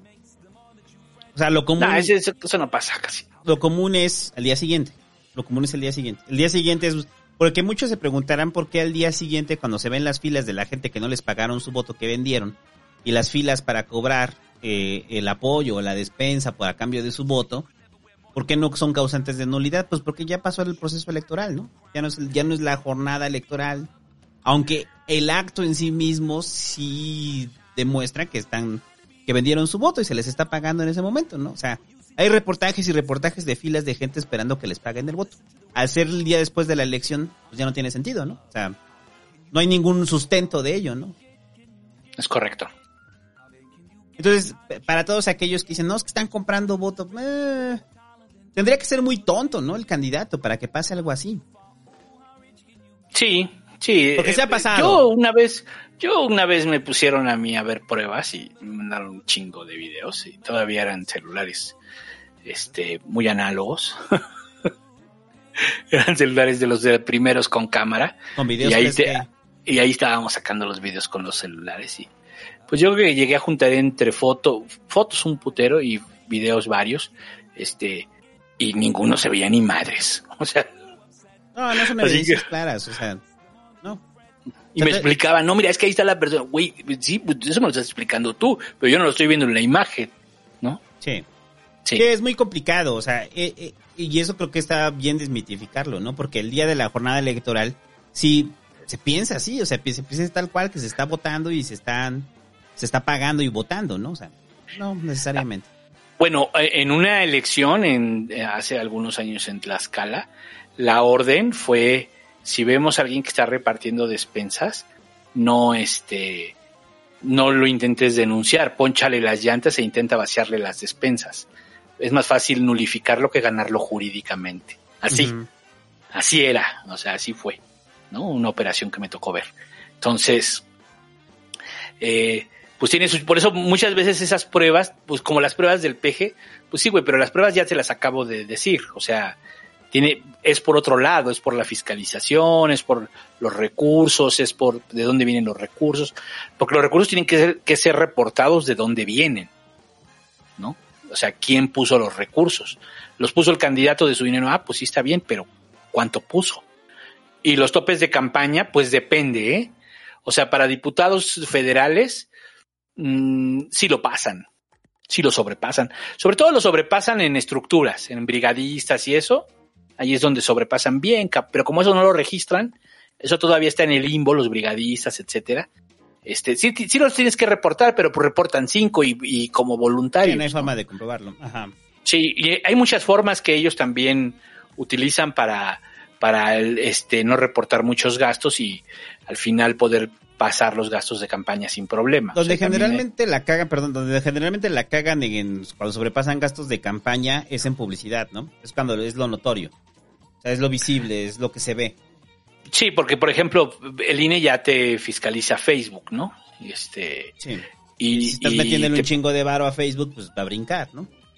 O, y, o sea, el pinche INE es un puto monstruo porque insisto, es una desconfianza total, nuestro todo nuestro sistema electoral está totalmente sustentado en la desconfianza y entonces el INE este tiene, bueno, los institutos locales mandan brigadas también ellos para contar el número de lonas que tiene un candidato. Esto no es mentira, esto sí pasa. ¿no? Mandan brigadas y empiezan a contar el número de lonas que tiene un candidato. Los espectaculares. Entonces también nosotros estamos gastando un chingo en todo ese desmadre, ¿no? Sí. Eh, Este, en fin. Ah, espectaculares y en su momento cuando era mon- eh, eh, monitor- monitoreaban, perdón, los medios. O sea, ahorita Ah, bueno, y los medios, sí. O sea, ahorita ya no. Pero en su momento también eh, el monitoreo de medios era fundamental, ¿no? Sí, es de las tantísimas tareas que hacen los institutos electorales. Entonces, este, pues van y cuentan, van y cuentan los espectaculares, las bardas, y, y hacen cálculos de cuánta publicidad están aventando en las puertas. O sea, hay fiscalización también así bien cabrón en eso, ¿no? Bien cabrón. Entonces, este, y eso, todo eso nos sale muy caro, por supuesto. O sea, por eso los institutos electorales son tan obesos. Pues porque, pues porque los partidos no pueden puta madre civilizarse. O sea, esa es la realidad. Que ¿no? la otra opción es de lo que ya hemos hablado en el Pasquín. Es, pues los- todos los candados y ya dejemos de tener nuestra democracia sobreprotegida, ¿no? El- entendemos la raíz de la democracia sobreprotegida, producto de que somos una democracia joven y de todo lo que ha pasado eh, previamente en procesos electorales donde hubo agandalle. Las reglas están así porque hubo agandalle. Entonces la otra es, rompamos todas las reglas, ¿no? O sea, que haya reglas eh, específicas del proceso electoral, pero la fiscalización extrema y la sobreprotección, pues eliminémosla, ¿no? O sea, entre ellos de lo que hemos hablado de que, ¿por qué el presidente no puede dar una posición electoral, güey? O sea, ¿por qué? Pues claro que la dé, ¿no? ¿Cuál es el problema? Eh, en una, en una idea de una sociedad en donde todos somos maduros e iguales, ¿no? Ajá. Por supuesto que sí, claro. Yo también estoy de acuerdo. Sí, Este, pero, pero nuestra democracia de infantes, en la cual nos tienen que cuidar porque pues no nos vayan a poner spots de más y terminemos con este, votando por el otro candidato. O sea, es, una sobreprotección de niños chiquitos, nuestra democracia. Se entiende el porqué, se entiende el porqué, pero yo creo que así como muchas cosas estamos, eh, que este argumento de que no estamos preparados para ello, pues entonces ¿cuándo lo vamos a estar? Porque con el avance de los años lo único que se ha montado son más restricciones. Y es una democracia sumamente restrictiva y super fiscalizada y super cara, ¿no? Y sí, sí, porque fiscalizar todo es carísimo. O sea, es. O sea, el tema es eso, ¿no? Eh, de hecho, pues lo que todo lo que hemos dicho, o sea, el INE es caro porque, híjole. O sea, de verdad, este. Sí, somos un desmadre como sociedad. O sea, no, no, no, no tenemos forma. O sea, es.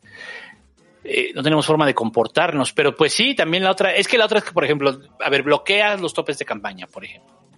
¿No? Digo, los desbloqueas y ya, que cada quien gaste lo que se le dé su regalada gana. Pero eventualmente van a ganar los que más tienen, Sí, los que sean mejor patrocinados, ¿no? sí. O sea, también ese es un rollo. Entonces, no sé, no sé, o sea, a lo mejor para alguien que es de estos ultraliberales, o como le llaman, libertarios, ¿no? Ahora, Ajá, Estos- libertarios. estos libertarios. Este, mm, esto podría corroborar su hipótesis de que los, los, este, por eso los partidos no deben ser financiados y las, las elecciones deberían ser organizadas a lo mejor incluso por, pues, por una empresa, ¿no? Una empresa que se encargue de organizar las elecciones y que, y ya, ¿no? O sea, y, y obtenemos el, una competencia, ¿no? Que haya varias empresas, a ver cuál lo hace mejor, cuál se lleva el contrato, etcétera. Ya sabes, ¿no? Libre mercado. Ajá.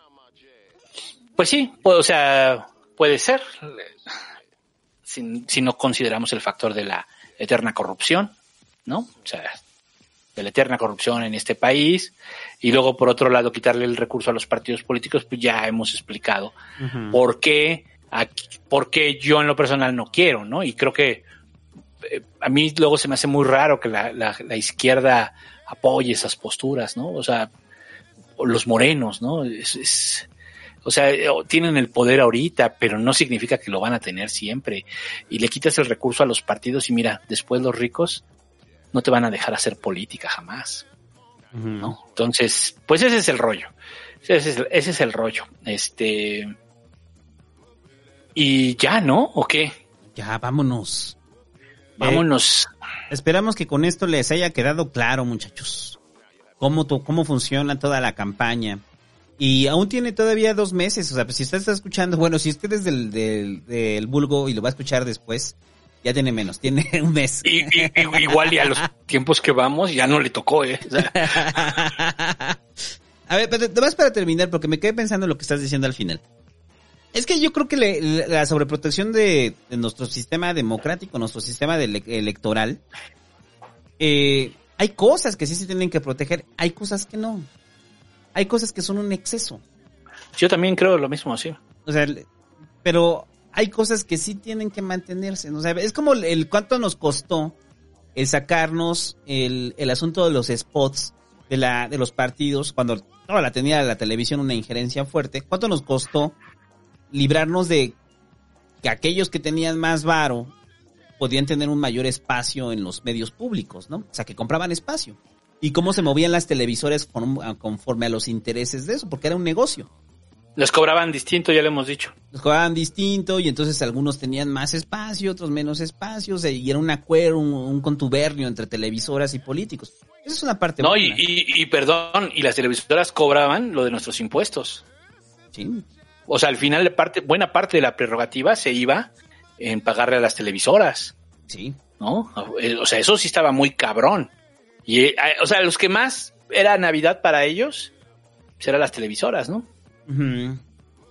Sí, y con recursos públicos, ¿no? O sea, dices, ese fue un avance, pues sí. Pero hay otras cosas, sobre todo en los... En lo que resulta absurdo, ¿no? O sea, como para mí la... No sé si en otros casos sea igual, pero para mí la veda electoral se me hace una estupidez. O sea, para mí la campaña tendría... Porque la veda electoral... Ah, ya nos faltó eso nada más para terminar. Eh, la forma tan inteligente en la que violan las vedas electorales. O sea, porque son malvados violando la veda electoral. O sea, el verde, recuerde lo que pasó con las celebridades, que el mero día de la elección empezaron a mandar ahí que eh, vota verde, ¿no? O sea, bueno, no dijeron vota verde, pero de, o sea, era con el rollo de yo decidí por un mejor México y por eso voté por el Partido Verde y entonces tenías a Raúl Araiza, a Andrea Legarreta, o sea, todo ese tipo de personas diciendo que votaron, ¿no? Con las redes sociales. O sea, siempre hay una forma en la que le encuentran a dar la vuelta a la veda electoral, güey. O sea, la veda electoral apareciera que sigue siendo la campaña. O sea, es una simple simulación del rollo de que es un periodo de reflexión. Reflexión mis huevos, están buscando la forma de todavía hacer un acto, ¿no? O de todavía mandar un mensaje. Entonces, pero, pero, ¿tiene sentido la veda electoral? O sea, realmente la gente se sienta este tres días antes de la elección y dicen voy a reflexionar mi voto estos tres días. O sea, pues no. Entonces, ¿cuál es el sentido de la veda electoral, no? O sea, usted, amigos, Vámonos, ya, vámonos hasta el sábado, que todavía hagan campaña el sábado. Sí, que hagan campaña hasta el sábado, porque la siguen Su haciendo. cierre, de, su cierre de campaña el sábado y ya. Sábado en la noche y ahora el domingo, güey. Vámonos el día de la elección, güey. Sí, yo sí estaría chido, estaría más prendido de la veda electoral.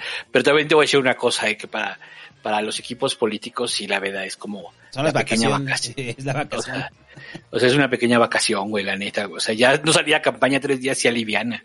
Y ahí ya te digo que es cuando yo ya me, me relajo, ¿Sabes cuándo siento que ya acabó la campaña? Cuando ya me mandan el banner de, de este, este portal, está, este, esta página está suspendida por Ah, el sí. periodo de reflexión y la veda electoral. En ese momento, cuando pongo ese banner, a la medianoche de la veda electoral, digo, como, como el de los Simpson, güey, mi trabajo aquí ha terminado.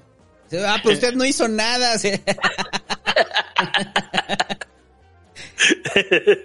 Oye, Santo, pero si tú no hiciste nada. Este, pero bueno, entonces para mí sí la veda electoral, o sea, es- son de esas cosas que para mí no tienen sentido. O sea, me explico, o sea, de dónde la sobreprotección para mí parece absurda. O sea, la sobreprotección en la cual tratan de violarla cada a, a la menor provocación es absurda. Pero ¿sabes qué? Sí, yo creo que la veda electoral, sí, deberían de decir... Pues no ponerle veda electoral, ponerle otro nombre, ¿no? Pero, a ver, es que sí es como también para organización del INE. Sí los requiere esos días. Sí los O sea, no, no todos para la gente, es de... Cállense, to- cállense todos, necesito trabajar. O sea, eso es, eso es, ¿eh? Para el INE. Es así. Cállense todos, necesitamos trabajar. Bueno, estaría interesante que después hagamos un análisis de, de- en un modelo eh, eh, del Pasquín tópico de qué cosas estaría bien reformar y qué cosas no. O sea, qué cosas estaría bien de lo electoral. sí, Sí, De, la, de la protección de, de- en la campaña y qué cosas no, qué cosas son tontas, ¿no? O sea, seguirlo teniendo ahí. Sí. Y ya, vámonos. Eh, gracias a todos los Patreons que hacen posible. Perdón, nos tardamos en sacar este programa, muchachos. La vida no nos deja. Pero ya, el así, en 15 días, ahora sí esperamos, ahora sí tener el de. El del sexenio de Cárdenas. Si es que no se atraviesa otra vez la elección, ¿no? Lo que sí podemos hacer es retrasarlo este como bastante. Para que los Patreons se sientan más exclusivos que nunca. Exacto, yo creo que lo vamos a retrasar un mes. Un mes se va a retrasar este podcast. Ah, para que la gente nada más tenga un mes eh, para poder escucharlo y entender la campaña. Ya cuando la estén entendiendo, ya, ya van a estar votando, güey. Van a estar así escuchando el pasquín en su audífono mientras votan. Así, ah, no mames, qué pendejo, me dijeron que le tomara foto antes. Ah, porque otra cosa, ¿eh? O sea, los que estuvieron preguntando, que cuando hicimos el de preguntas y respuestas, a los que estuvieron preguntando sobre temas de política, y desde antes les dije, vamos a hacer un Patreon, entonces métanse, ¿no? Entonces, si usted ahorita está en la campaña, porque ya lo invitaron o ya le dio la calentura política, y es Patreon, pues ya la hizo. Pero si usted está en la campaña y no quiso ser Patreon, pues fue por marro, lo siento, ¿eh? Ya después se va a dar cuenta, no mames, mi candidato no tiene ni madres y ya estoy metido hasta acá. Más, ya hasta le presté dinero. ya me prometió la suplencia y...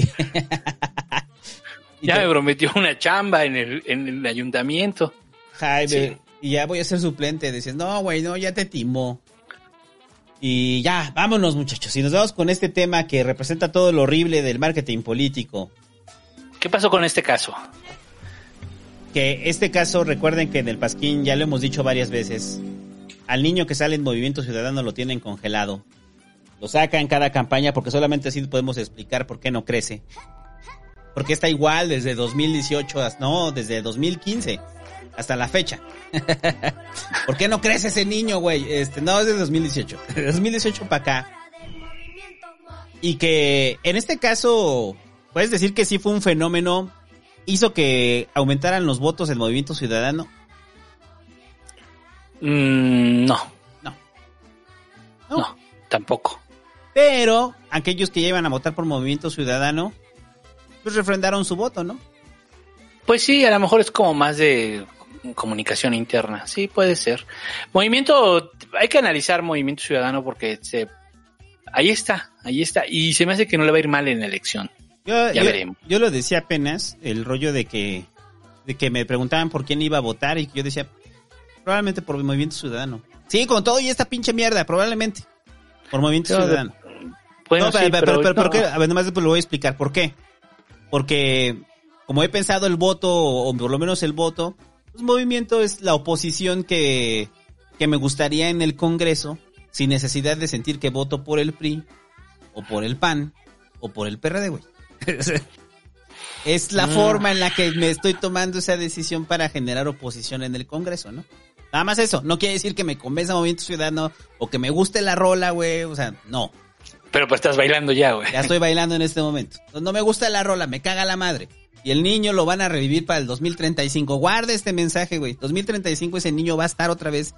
Y si no es, y si ya crece, güey, van a meter una versión 3D como de Tupac, güey, de holograma. O sea, o lo van a tomar ya adulto para que lo pongan a cantar así, güey. O sea, va a pasar. Pero bueno, esa es mi decisión de, o sea, mi lógica de voto, nada más. O sea, no Está que- bien. No, yo digo que por candidato, el que sea el mejor, el que me lata más, después de haberlos analizado. Ay, es que ya después de analizar, bueno, y cuando ya están, cuando ya estás analizando los candidatos y los perfiles que traen, así como de, y- Ajá, y te, y te mandan de MC a alguien así de, a un artista, güey. ah, no, si te mandan a Paquita la del barrio, pues obviamente no vas a votar por MC, güey, anulas, güey. O sea, si es un buen perfil que trae Movimiento Ciudadano para hacer contrapeso en la oposición, pues está bien. Pero, pues sí. El asunto del escosor, que todavía me causa escosor ideológico votar por el PAN. Mucho. A mí Pues ahí está el PRI. No, también. Ah, ya, muchachos, ya nos vamos. Ahí se quedan con la música de la misma maldita música de Movimiento Naranja, una vez más y una vez más. Porque, pues al final la volvieron a sacar este año, ¿no? Sí. O sea, si usted. Siguen, la- siguen usando. El niño yo no fui. El niño yo no fui, que va a estar ahí congelado en criogenia. Lo tiene Dante Delgado en su oficina. Dice, saquen al niño, yo no fui. Maldito villano. Dante Delgado fumándose su puro y... Ya entendí por qué son libres de derechos estas. Ya, o pues sí, ya me cayó el 20. Pues porque son hechas con recursos públicos, ¿no? Ajá. Estos spots, por eso son libres de derechos. Muy bien, puede utilizarlos usted también. Mezclele, haga su propia versión. Y ya. Nos vemos en el siguiente Pasquín Tapado, muchachos. Ahí los la atormentamos con el niño. Ahí cantando otra vez. Dios.